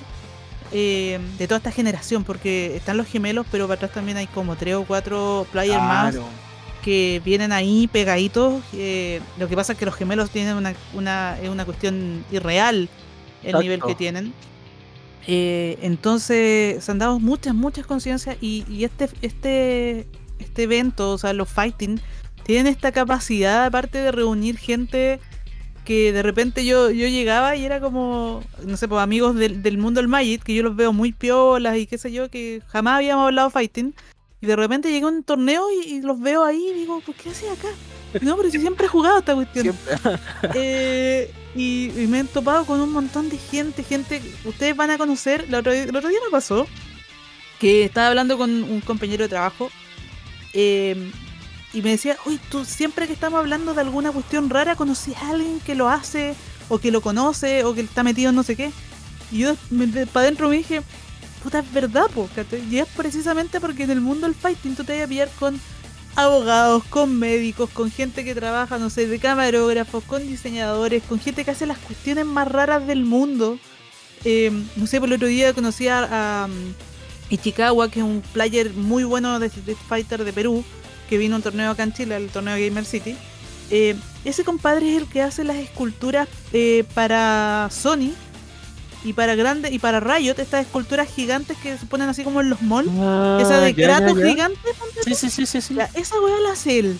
Ah, el loco se dedica a hacer estatuas para grandes marcas estatuas de videojuegos y, aparte hace cosplay. Ah, ahí entonces una weá así te que pillar con gente pero que hace las cosas más raras del mundo loco. Y... como que es muy random como todo esto porque de repente no sé hasta tu vecino puede ser puede ser la siguiente estrella del mundo y es cuático porque me ha pasado con mucha gente que también nunca en mi vida hablé así como de esto y de repente nos topábamos así, me acuerdo en el DM así, o de repente no sé, me acuerdo que veía a esta gente que era como un papá así y, decía así como ya mi hija me está llamando que la tengo que ir a buscar por decirte fue al cine, por ejemplo el de, bueno en aquellos años me acuerdo que era este cine, el, el Hoist de allá del... El de, sí, Agustín. sí, entonces era como raro porque era como, esta persona podría ser perfectamente mi papá si hubiera sido bueno para jugar. Así digo, es como muy, bacán, entonces es como muy. Te vi con gente de todo tipo, de todo tipo, de, todo, tipo, Y, es muy cuática la sensación de que todos hablamos como el mismo idioma. Exacto. Y de hecho, en el Evo pasa mucho eso, pues pasa el tema de que tú llegas ahí, te pilláis gente de. De, hay que darle el contexto a la gente que al Evo va a todo el mundo. O sea, va a todo el mundo del mundo fighting. Todo el mundo. Eh, gente de de Arabia Saudita como hace la noche. Por ejemplo, yo llegué el primer día eh, en la noche eh, y voy a ver justo abajo del hotel donde estábamos hay como una arena, una arena de HyperX, que es como un ciber por decirlo así, donde tienen como consolas y todos para entrenar. Entonces habían chicos de la comunidad de COP que habían viajado y estaban ah, antes allá. Entonces yo llego, les hablo y me dicen, no, estamos acá abajo en la arena de HyperX, eh, practicando. Yo dije, ya, pues acá bajo. Y voy, entro y veo de repente a los chiquillos de KOF con Aslanach al lado, que es el mejor jugador del mundo de Tekken de, de Arabia Saudita. Es un compadre así, pero histórico. Un tipo que Red Bull lo tiene contratado para dar vueltas ah, por el mundo jugando. sí, la, y jugando con los chiquillos. Y se mueve, literal. Ese tipo tiene Red Bull toda la vida. Jugando con los cabros de Chile. Al otro lado, un coreano al otro lado los compadres de Estados Unidos, y todos jugando ahí, piola, ¿cachai? Así como, como quien juega en la casa. Exacto. Eh, puta, yo voy y le pido una foto a Slanat eh, y me dice que de dónde venía, yo le decía que era chilena. Me dice, oh, de Chile. Y de Chile dijo, me encanta Misterio. Misterio es un jugador muy bacán de KOF de acá de Chile. Eh, que ni siquiera estaba allá, me decía, oh, Misterio es un gran player, eh, si lo conoces, salúdenlo, mándenle un saludo. Y nosotros así como, weón, no, no, te- no, esto es irreal. Sí, sí, esto sí, es sí, irreal. Es como llegar y ver una pichanga de barrio con, no sé, con Messi, con Sí, Cristiano sí, Ronaldo, como que se juntan todos tus ídolos en un lado y ellos todos ahí conviviendo, terrible piola. jugando así, pero Sí, violísima, weón. Y-. Y es, es una sensación, esa es la gran sensación de Leo, yo creo. Eh, es estar al mismo nivel con toda la, con toda la comunidad de fighting del mundo. O sea, vaya a estar ahí y vaya a sentir esa sensación de comunidad, eh, de que todos hablan el mismo idioma, ¿cachai? De que a todos les pueden tirar, que todos entienden los mismos conceptos. No sé, es muy cuática la sensación. Y es, pero es muy bacán ir a Leo, o sea, ir incluso como espectador. De hecho, yo ni siquiera, yo no juego eh, ahora actualmente así como competitivamente, juego normalmente, obviamente, porque me encanta. Pero, pero no competitivo. Y de hecho, nosotros no pudimos llegar a jugar con Kabir, Kabir, eh, que es mi, mi marido, él juega Tekken. Ah, juega Tekken. Eh, sí. ¿ya? No tan competitivo, pero, No, es pero juega. bastante bueno. Eh, y la cosa es que nosotros nos habíamos inscrito a jugar el día viernes. Por cosas de mi pega, yo no me pude ir mucho antes. y perdimos un vuelo en Nueva York. Allá. Eh, entonces llegamos finalmente, nos perdimos el primer día. Llegamos el día sábado. Eh, entonces no pudimos jugar. Ni siquiera pudimos jugar así como en competencia. Pero así todo, lo pasáis tan bien, lo pasáis Me tan bien.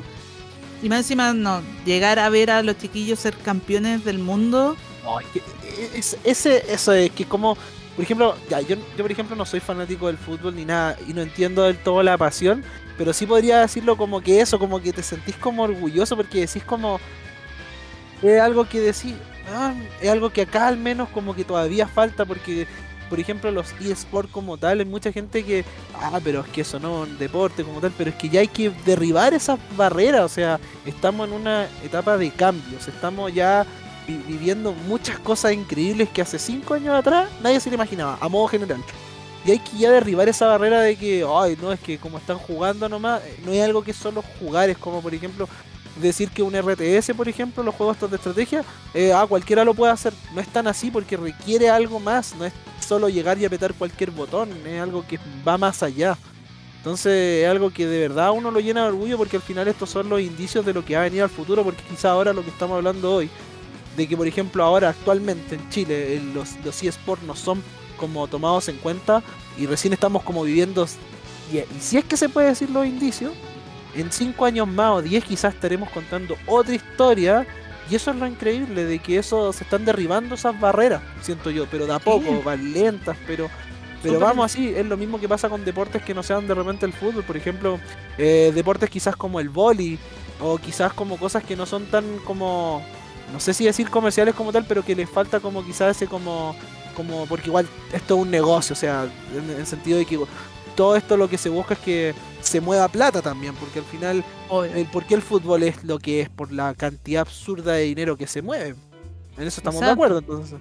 Entonces igual todo esto se puede hacer rentable porque las marcas hay, la, la audiencia también, pero hay que saber también cómo hacerlo. Pero es algo sí, que toma tiempo, yo creo, que toma tiempo y, y me, me gusta ver eso de que lo que hicieron los gemelos es un hito que quedará en la historia, que aunque ellos el día de mañana desaparezcan de la faz de la tierra, se retiren de los juegos y digan ya no quiero jugar más, ya lo que ellos hicieron es algo que de verdad deja a Chile muy bien parado para afuera y algo que de verdad espero que estén orgullosos hoy y en 10 años más y 100 años más de lo que ellos lograron porque ellos están poniendo la primera piedra y que después vamos a ver esto es como todo lo que pasa en un tiempo más, que al final eso es lo que todos buscamos, que, que al final todo esto se, se valorice por lo que es. Porque no es solo un juego, es algo que de verdad implica más allá y esto se aplica para todo tipo de cosas. Que a veces la gente como que le gusta simplificar todo, como que no, es que es, es solo eso. No, no es solo eso, no es como solo alguien que se siente y juega. eh, hay una estrategia detrás, hay, hay, hay cosas que uno tiene que estudiar. No es, no es llegar y que uno se siente y vaya a juego con Juanito y aprieto todos los botones y listo. Siento que a No, veces la gente nada. tiene eso. Pero, pero de Sí, verdad sí, que es un tema muy... No sé, a mí al menos me emociona porque de verdad hay cosas como que me pongo a analizar mientras lo que hablamos como lo que vimos nosotros antes, que al final cuando yo vi esto, los eventos antes eran como 5 pelagatos, 10 pelagatos y a veces 15 cuando uno decía, oh, hay 15 personas en, en un evento y ahora hay transmisiones en vivo, hay gente reaccionando, hay gente del extranjero que también lo ve, hay marcas que están ahí presentes. Eh, hay gente que igual uno puede como hablar con los mismos jugadores, a veces hasta te dan consejos que me ha pasado, que hay gente que me ganaba en el torneo y me decía, oye mira, yo creo que deberíais cambiar este combo y hacer esto y me encuentro eso de verdad que es increíble, de verdad que eh, le encuentro que algo que es de lo mejor que, que hay ahora mismo de comunidad dentro de las comunidades. Pero también hay que tener en cuenta que como en todas las comunidades hay gente, hay gente y gente. Pero yo creo que la comunidad en general de los fighting es una comunidad que yo aprecio muchísimo, imagino que tú también. Obvio. O sea, no hay que, ni que decirlo. Obviamente. es un hecho. Hay, de todo, hay de todo, como, en todas las comunidades de eSport. Eh, finalmente igual esto es una competencia eh, y las competencias pueden sacar o lo mejor o lo peor de cada persona. Eh, pero, pero en la comunidad del fighting siento que hay como cierta, eh, no particularmente la comunidad chilena, eh, sí la comunidad a nivel mundial. Y de hecho la comunidad chilena está aprendiendo mucho de eso. Eh, ahora que han empezado a, salir y a viajar y a conocer gente de, de otros países, del tema de apoyarse mucho más entre ellos, no esconderse como las técnicas y, apoyarse finalmente, si ese es como el punto. Eh, para hacer que vaya mejorando tu competencia. Finalmente, si tu competencia directa mejora, eh, te, obliga a mejorar a ti. Entonces, ahora los chicos como que lo han entendido más. Eh, los que no lo habían entendido, por lo menos, lo están entendiendo mucho más. y eso y eso es súper bueno. Eso es súper bueno. Y se da mucho eso a nivel internacional, particularmente en torneos como el EO. Sea, tú vas y y no, no importa quién eres, no nadie te va a preguntar así como, oye, que hay ganado tú, no, nada, sino que tú podés ir como cualquier pelagato a hablar, pillarte, no sé, para pues, Justin Wong, que es un, también un genio del mundo del fighting, el, caminando por ahí en el Evo y le preguntáis, oye, ¿qué me recomendáis para hacer esto? Y, lo, y el compadre se va a sentar a, explicarte. Sí, em, es algo que...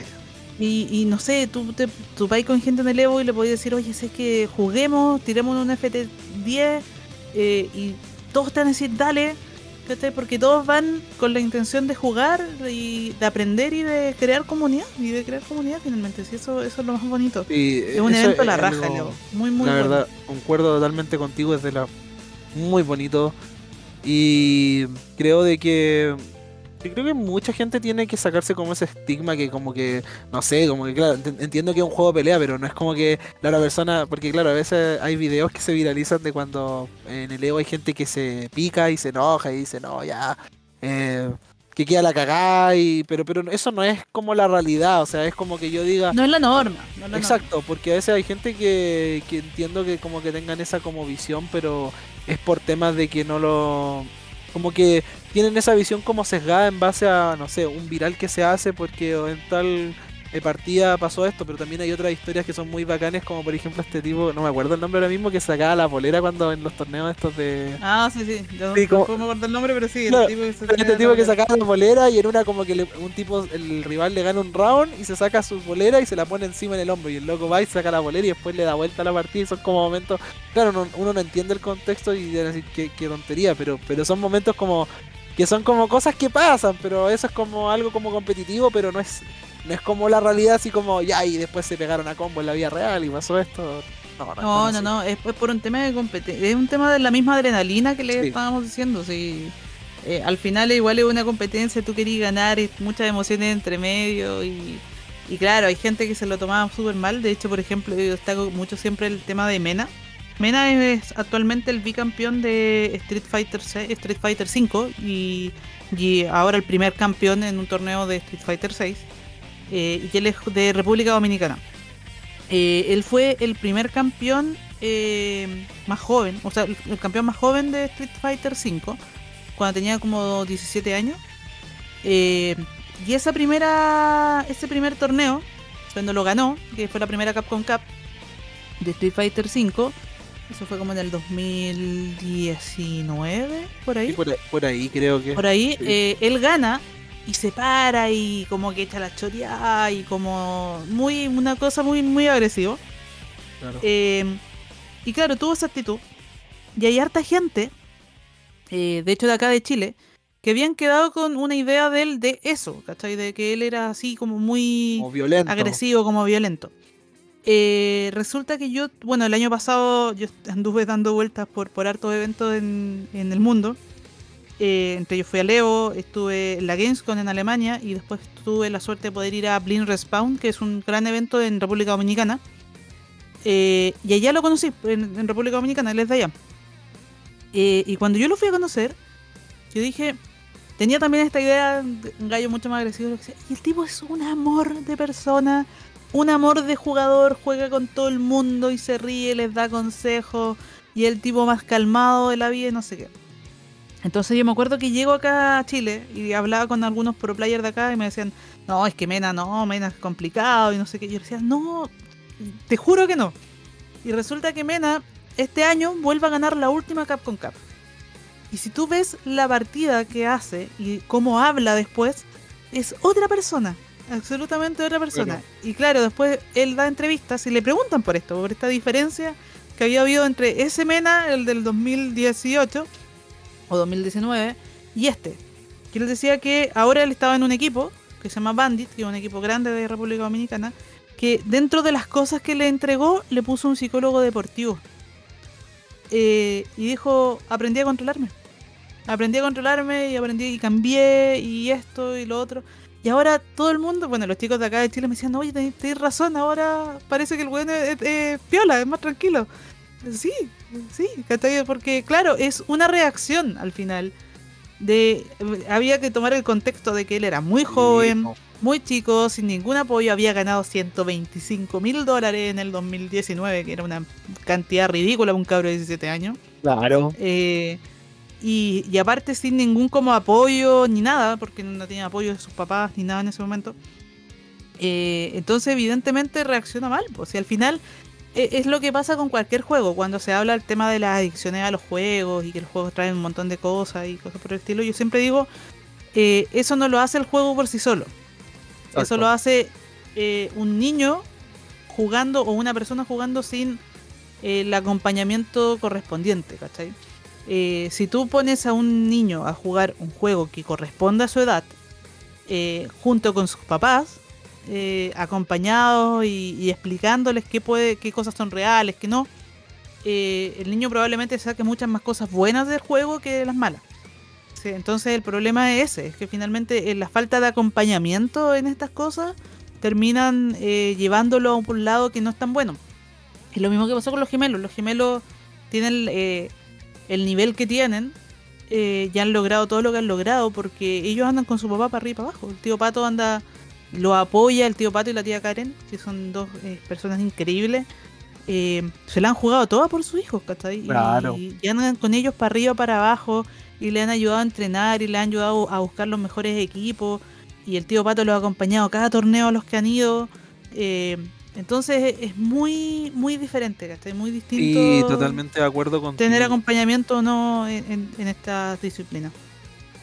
Sí, yo, yo estoy totalmente de acuerdo contigo, ya que es un tema que igual no toda la gente lo va a entender y, y hay muchas cosas que influyen. O sea, estamos de de acuerdo que igual es difícil que, no sé, alguna persona ya mayor entienda como cuánta plata se mueve en esto, que esto es algo más allá de que uno puede hacer hasta carrera y vivir de esto, de, de- estos torneos y todo. O sea, claro, quizás no en Chile como tal, pero sí es algo lograble si de repente te- logras tener un buen sponsor y todas las ayudas que pertinentes, por así decirlo.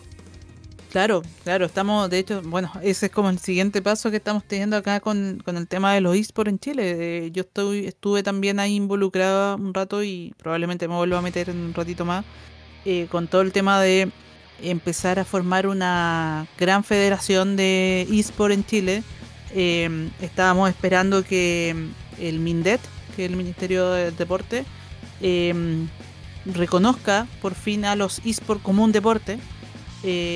Para poder tener ya clubes eh, formalmente de eSport. Porque Claro. los que hay actualmente tienen el nombre de eSport nomás, pero atrás no, no, no tienen como la estructura social de, de eSport porque no existe. Eh, entonces se está tratando de buscar armar una federación y equipos profesionales de eSport eh, para poder participar en actividades como las que van a empezar a hacer eh, los Panamericanos, los Juegos Olímpicos que hace la semana pasada. Los Juegos Olímpicos tuvieron su semana de, de eSport. Eh, presentaron cómo van a ser las competencias de eSport y entre ellas eh, están incluyendo a Street Fighter 6. Eh, entonces eh, se está buscando ya avanzar en empezar a reconocer esto como una disciplina que necesita una estructura y que necesita apoyo también. Necesita apoyo a nivel, a nivel financiero, a nivel logístico y todo lo demás. Así que estamos recién partiendo acá. Hay otros países que lo tienen mucho más claro ya, como Argentina. Argentina se está formando como un, un polo de, de eSport profesional bien fuerte en la región. Eh, República Dominicana tiene también harto avance. eh, y esperamos que, que Chile ojalá prontito empiece a tomar rumbo para, Sí, para empezar a profesionalizar el tema. claro. Pero qué genial que todo esto se, se comience a dar y que bueno, al final es algo que, las- que los que vienen ahora van a poder aprovecharlo y ojalá que ya la gente igual con el paso del tiempo empiece a sacarse ese, ese estigma que hay, pero yo creo que toman tiempo, toma tiempo, toma tiempo, pero yo creo que se va a lograr. No lo veo tan descabellado si esto lo hubiéramos conversado quizás hace unos 5 años, 6 años, 10 años. Quizás mi pensamiento hubiera sido completamente diferente. Pero no, yo, yo totalmente estoy muy de acuerdo contigo con lo que hablas. Y nada, estoy totalmente contento como para dónde va esta, in- esta como industria al final de, de los videojuegos en Chile en general, la industria modo general, no solo del tema fighting, cómo ya se está viendo todo este tema o cómo ha ido progresando muchas cosas que, que hace un par de años para nosotros eran imposibles. No sé, eh, yo creo que estamos, yo al menos por mi parte estoy expectante de ver lo que va a deparar al futuro a modo general, con todo lo que se habla como de como la juventud, que por así decirlo, como todo lo que viene ahora, con todas las cosas que se han hecho, con toda la evidencia que hay de, de lo que se puede hacer y las cosas buenas, porque al final yo creo que, no sé, siento yo, tengo una percepción de que las cosas malas generalmente son mucho más fáciles de ver porque es como lo que primero a uno se le viene a la cabeza. Pero cuando hablamos de las buenas, a veces uno tiene que como que darle una vuelta más, más larga, por lo que yo al menos creo firmemente de que em, todo lo que está sucediendo ahora va a ser para mejor, sí o sí. Yo todo lo que lo que estamos lo que hemos conversado durante todo esta, este podcast que al final iba a ser como hablar de la carrera, pero al final terminaba hablando de la pasión que son los juegos de pelea.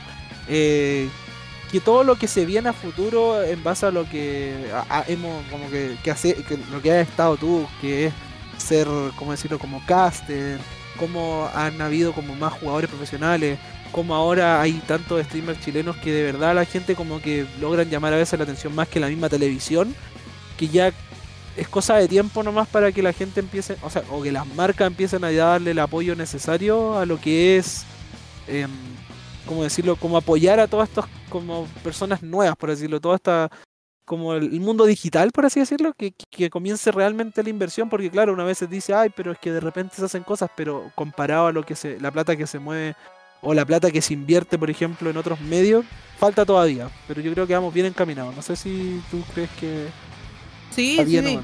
Yo creo, yo creo que vamos bien encaminados, va lentito pero seguro, y pero Sí. o sea, los avances eh, cuando yo entré en el 2017, 2018, yo miraba esto y, y no sé, pues imaginarte que íbamos a tener una Capcom Cap eh, en, en, una, en cinco años más que va a estar repartiendo 2 millones de dólares, era una ridiculez. O sea, era algo que no, eso no iba a pasar menos de cinco años, menos después de una pandemia. Eh, y estamos viviéndolo ahora. De hecho, actualmente está partiendo la, la- lo que para muchas personas es la gran época dorada de los fighting. Porque hubo una época dorada supuestamente. eh, que fue cuando salió Street Fighter 4, estaba Marvel vs. Capcom 3 eh, y Mortal Kombat 9. Claro. Eh, esa fue como una, una gran época del mundo de los fighting. Eh, pero todo el mundo estaba muy de acuerdo en que actualmente estamos partiendo la gran, gran época dorada de los fighting porque Street Fighter 6 es un juego que está hermoso. Está hermoso. a nivel de eventos, nunca hemos tenido tanto tantos eventos, nunca hemos tenido tantas marcas involucradas. Eh, de hecho, estamos teniendo el Evo más grande de la historia eh, en este esta fecha, que es la de agosto que viene ahora. Eh, tenemos a Street Fighter repartiendo 2 millones de dólares en su Capcom Cup. Tenemos a Evo repartiendo como base 10 mil dólares por cada juego, por cada price pool de cada juego. Tenemos en estos momentos un mundial en Arabia Saudita que se llama Gamer 8, donde hay 8 equipos de 3 jugadores de diferentes juegos eh, donde se están repartiendo como 5 millones de dólares.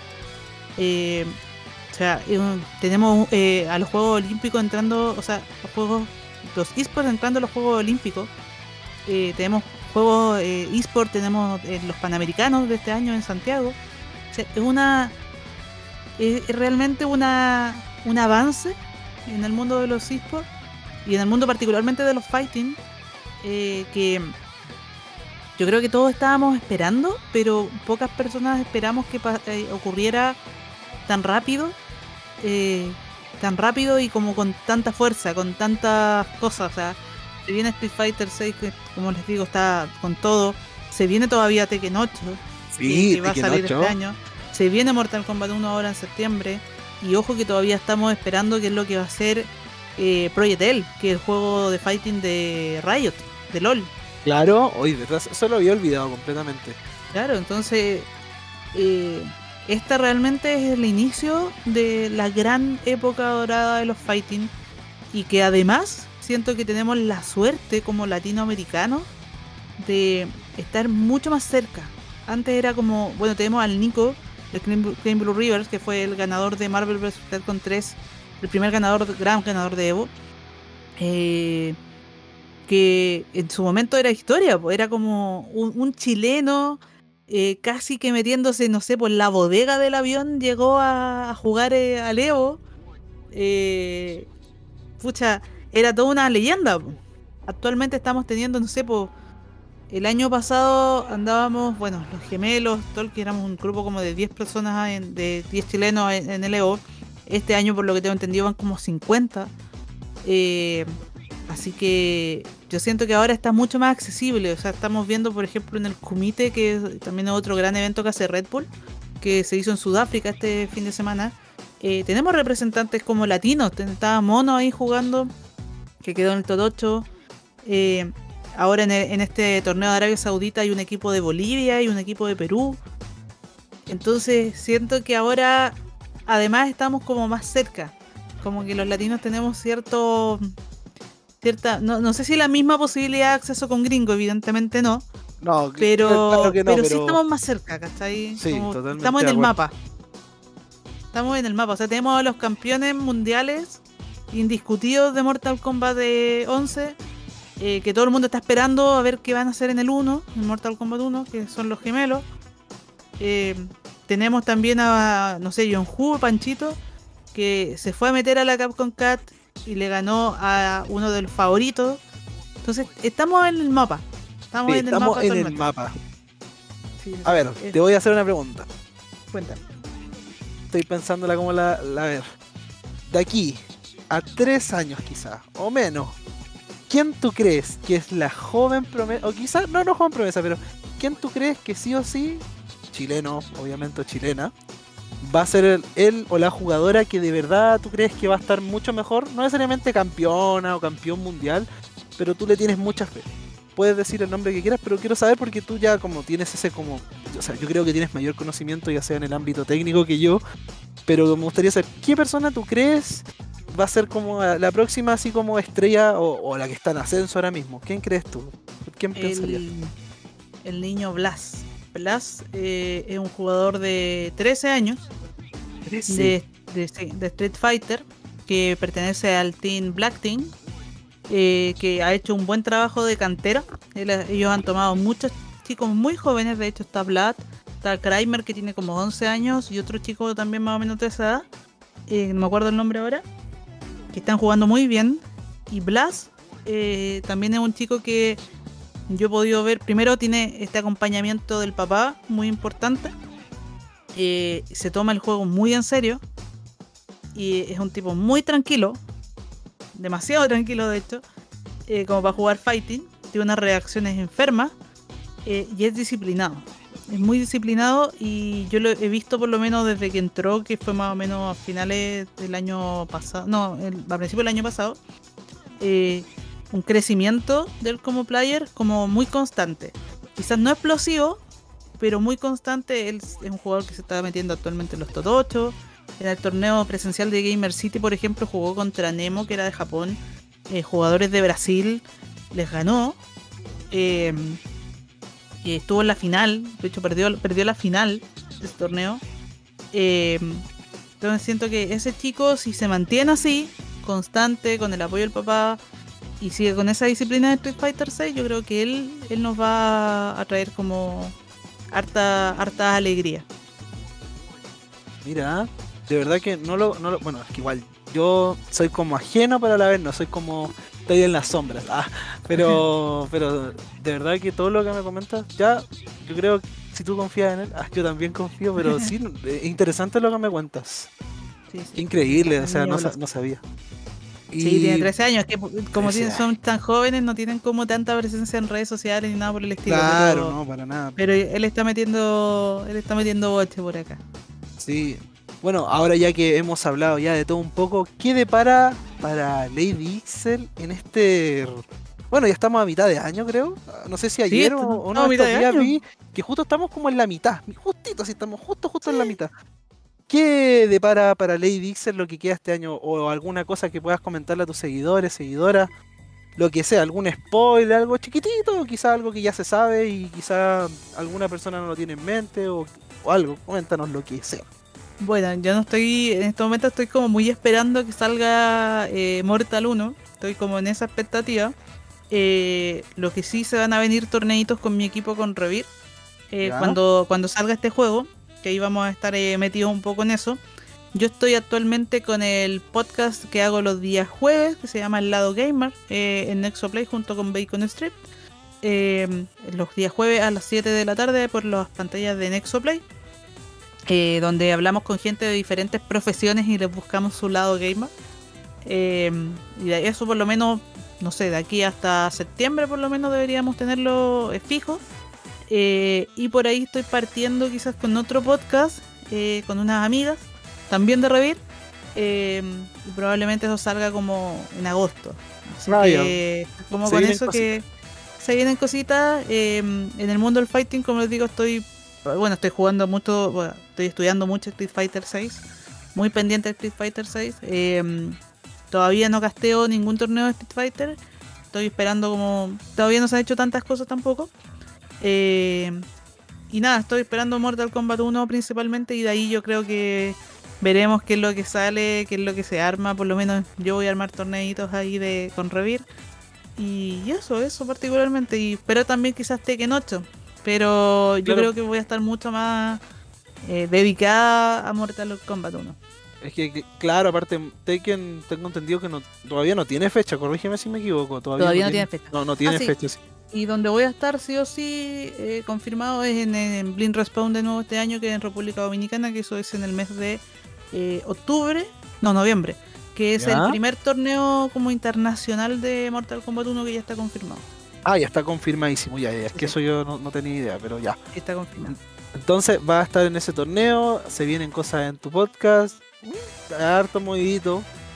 Y bueno, para ir finiquitando ya, ¿qué tal ha sido tu experiencia acá? Cuenta, a un poquitito, ¿qué tal al final viste lo que yo dije? Cuando antes de que grabáramos yo dije un disclaimer como le había dicho, le había dicho como yo creo que esto va a durar lo que tenga que durar y ya llevamos acá como no sé cuánto rato, más de una hora y algo, pero de verdad de repente uno no se da cuenta cuando ya está en el micrófono y pasa el tiempo, pasa el tiempo y yo siento que no se me ha hecho nada. Tienes porque ahora me pongo a ver el, el reloj y digo, oh, chut, igual ya ha pasado su buena hora, pero yo creo que ha sido una conversación interesante. Eh, bueno, conocer tu carrera también muy interesante. Hablar un poco como de ti, de, todo lo que has vivido. Bueno, el hecho de sacarme pica, ah, pero de ir a la, Evo, que de verdad lo encuentro eh, algo de verdad envidiable. Pero ya, ya llegará el momento que, podré estar ahí también en la Evo y esperemos toparnos ahí. De más, ojalá. ojalá. Y, y bueno, ¿qué le dirías tú? Porque yo quiero, siempre le digo a la gente esto de que me, gusta hablar de esto. ¿Qué le dirías tú a esta persona que te está escuchando? que a veces tiene dudas, que a veces dice, oh, no sé si darle a ser creador de contenido, hacer lo que quiero hacer, o a, jugar, dedicarme a jugar quizá a un juego profesionalmente, ya sea de pelea o lo que sea. ¿Qué le dirías tú a esa persona? Eh, yo le diría que traten de hacer siempre cosas que los llenen, cosas que te gusten. De hecho, yo mi vida normal como eh, contadora, eh, yo ejerzo, siempre he dicho que eh, a nadie le puede, puede amar ser contador, eh, pero sí tienes la posibilidad de amar, ocuparlo como herramienta en el ambiente que a ti te gusta. En mi caso yo lo he ocupado siempre en el mundo de los videojuegos, en empresas de videojuegos, porque sabía que era el mundo que me gustaba desde el día uno y lo busqué, y lo busqué y finalmente se me dio. Entonces lo ejerzo en un ambiente que me gusta y lo que hago después de, de salir del trabajo eh, es cosas que también me gustan. Entonces, finalmente eso, busquen cosas que los llenen, cosas que tengan sentido para ustedes, eh, pónganle esfuerzo finalmente a eso, eh, a menos que hagan alguna otra cosa que les cambie la vida y que lo haga multimillonarios. Eh, pero como lo más probable es que eso no ocurra, traten de hacer siempre cosas que, que los llenen. Que finalmente le, dejen algo más que solo plata en los bolsillos. Eh, y que se lancen nomás, que se lancen, que lo practiquen todos los días. De repente no es necesario sacrificarte y dejar todo atrás por, por un sueño, tampoco soy de esa idea, pero vayan probando, vayan hablando con más gente, vayan armándose el camino de lo que ustedes quieren, ¿no? pero atrévanse, atrévanse a vivir o a probar por lo menos si es que pueden vivir de cosas que les gustan, porque al final cuando uno hace las cosas que le gustan, yo siento que, no sé, se empiezan a alinear las cosas, ¿no? Sí, totalmente de acuerdo contigo. Y aparte, lo mismo que tú comentabas, de que a veces uno no, no sabe quién te está escuchando. Tú no sabes quién te está escuchando. En una de esas, alguien te escucha y dice, oh, esta persona me llama la atención. Y, y así pasan miles de cosas. O sea, claro, uno no puede ir por la vida esperando que todo sea así. Pero yo, yo considero al menos de que algo de que es muy. ¿Cómo decirlo? Algo que de verdad vale la pena si uno hace algo. X, lo que sea y de verdad uno le pone corazón y se nota eso, las demás cosas llegan por inercia. Hay que ser consistente, hay que ser autocrítico y también hay que entender de que no siempre todo va a salir como uno quiere, pero al final son pruebas que a uno le ponen, o sea, como la vida misma, o sea, uno no- yo no puedo esperar de que si hago un- mi primer capítulo o no sé, voy a mi primer torneo vaya a ganar automáticamente, o sea, hay gente que también se prepara y de verdad se la juega y obviamente eh, uno también tiene que ser autocrítico y decir, ya, esto fallé, pero voy a mejorar y esto y lo otro. Entonces, yo al menos considero eso, de que al menos esto es lo que me ha servido para hacer este, este programa. Y bueno, gracias en parte a la consistencia y todo esto y todo lo que me ha llevado, pude también traerte acá, porque si no, ¿en qué contexto yo hablo contigo? O sea, tendría que verte como en el, en el Evo y decir, oh, yo te conozco de, de, Claro, de- de alguna- del cateo, así. Pero no, no, no hubiera sido igual, entonces... em, yo les digo, chiquillos, lo importante a veces, más allá de como que a veces uno de repente ve y dice, oye, esto no le está yendo tan bien y todo, es disfrutar el camino, que, que- que yo creo que eso es un punto muy importante y claro, es difícil porque, claro, pues ahora yo que estoy como en un punto como que ya tengo igual como mi gente, que ya me escucha y no solo gente que me conoce, sino como gente X y que salen de repente colaboración interesante y de repente grabo solo, etcétera.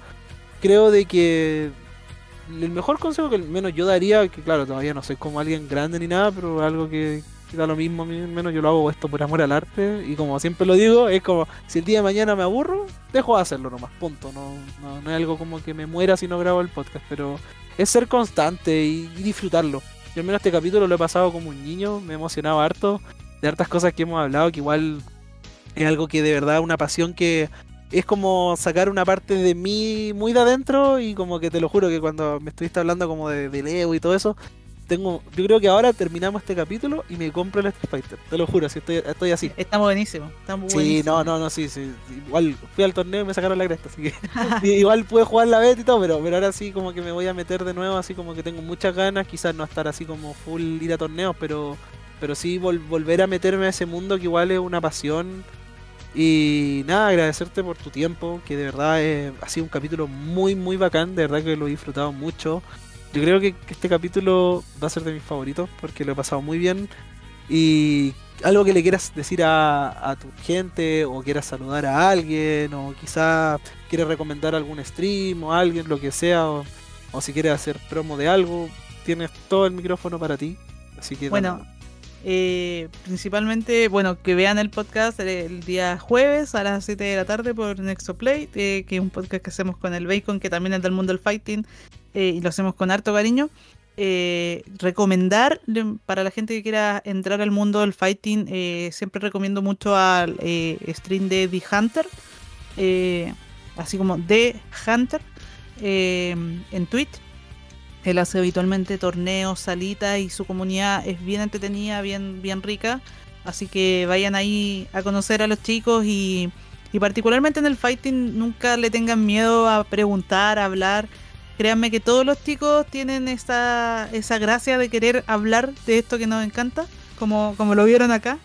Eh, así que todos van a estar siempre dispuestos a enseñarles, a explicarles cosas.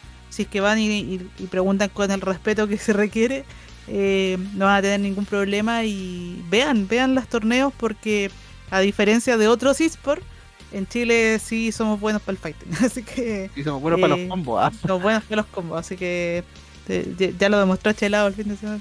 Sí. Eh, así que Claro. vayan a ver, vean Ojalá el Evo, eh, es en agosto.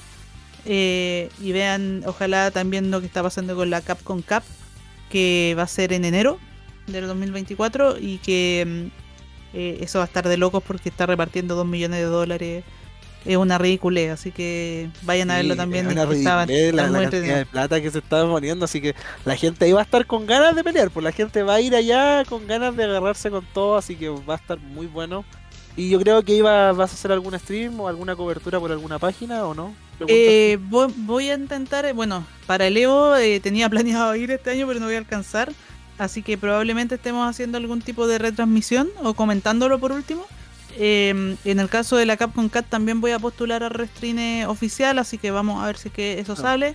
Eh, porque la Capcom Cat, digamos, no es un evento abierto, es un evento eh, cerrado en el que se, se clasifica.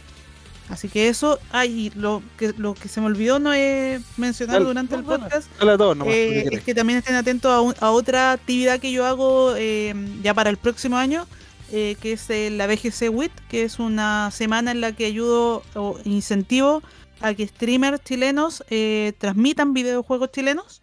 eh, que esta semana lo hicimos en mayo y nos fue bastante bien, fue la primera semana. eh, y ahora lo, estamos lo estoy empezando a preparar para el próximo año, también en mayo.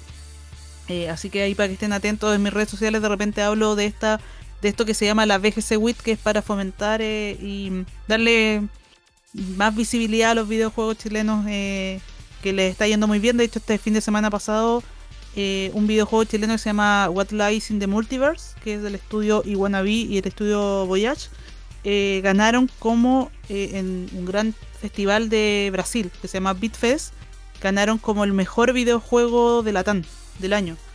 Y son, son chicos de acá, que, que andan en el metro como todos nosotros. y que hicieron un juegazo que está para Switch y para Steam, así que eso también de repente van a encontrar en mis redes sociales, que hablo harto de videojuegos chilenos y trato de fomentar a la industria, que es la industria donde trabajo también. Entonces, eh, ahí eso, para que estén atentos a la BGC Wit.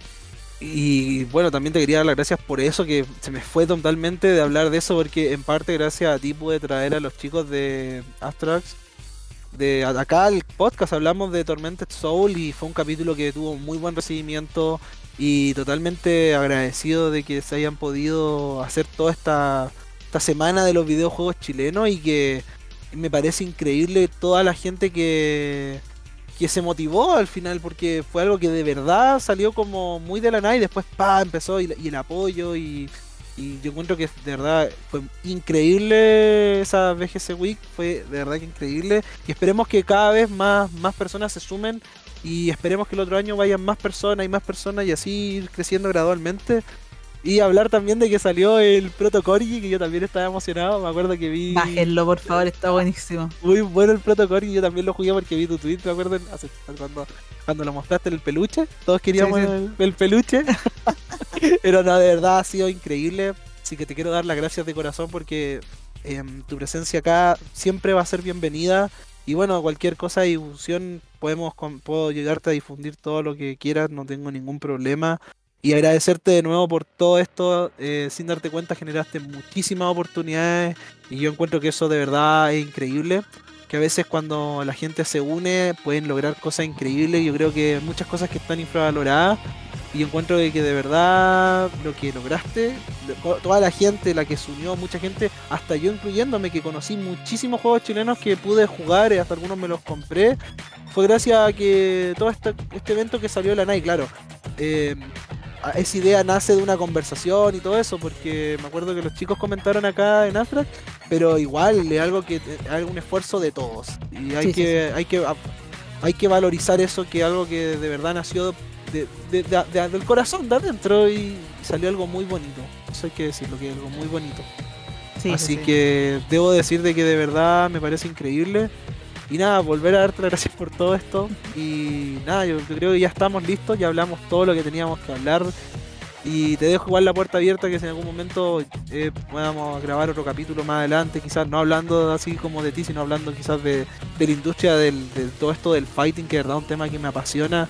Quizás algo más adelante, quién sabe, las vueltas sí. de la vida, porque igual quién sabe quién va a entrar acá, porque aquí la gente no sabe, pero hay hartas cosas que se están cocinando por dentro acá en el podcast y claro, estuvo un poco ausente, pero se vienen cositas, como dicen los, los influencers, pues se vienen cositas y nada, muchísimas gracias de verdad a todos los que llegaron hasta acá.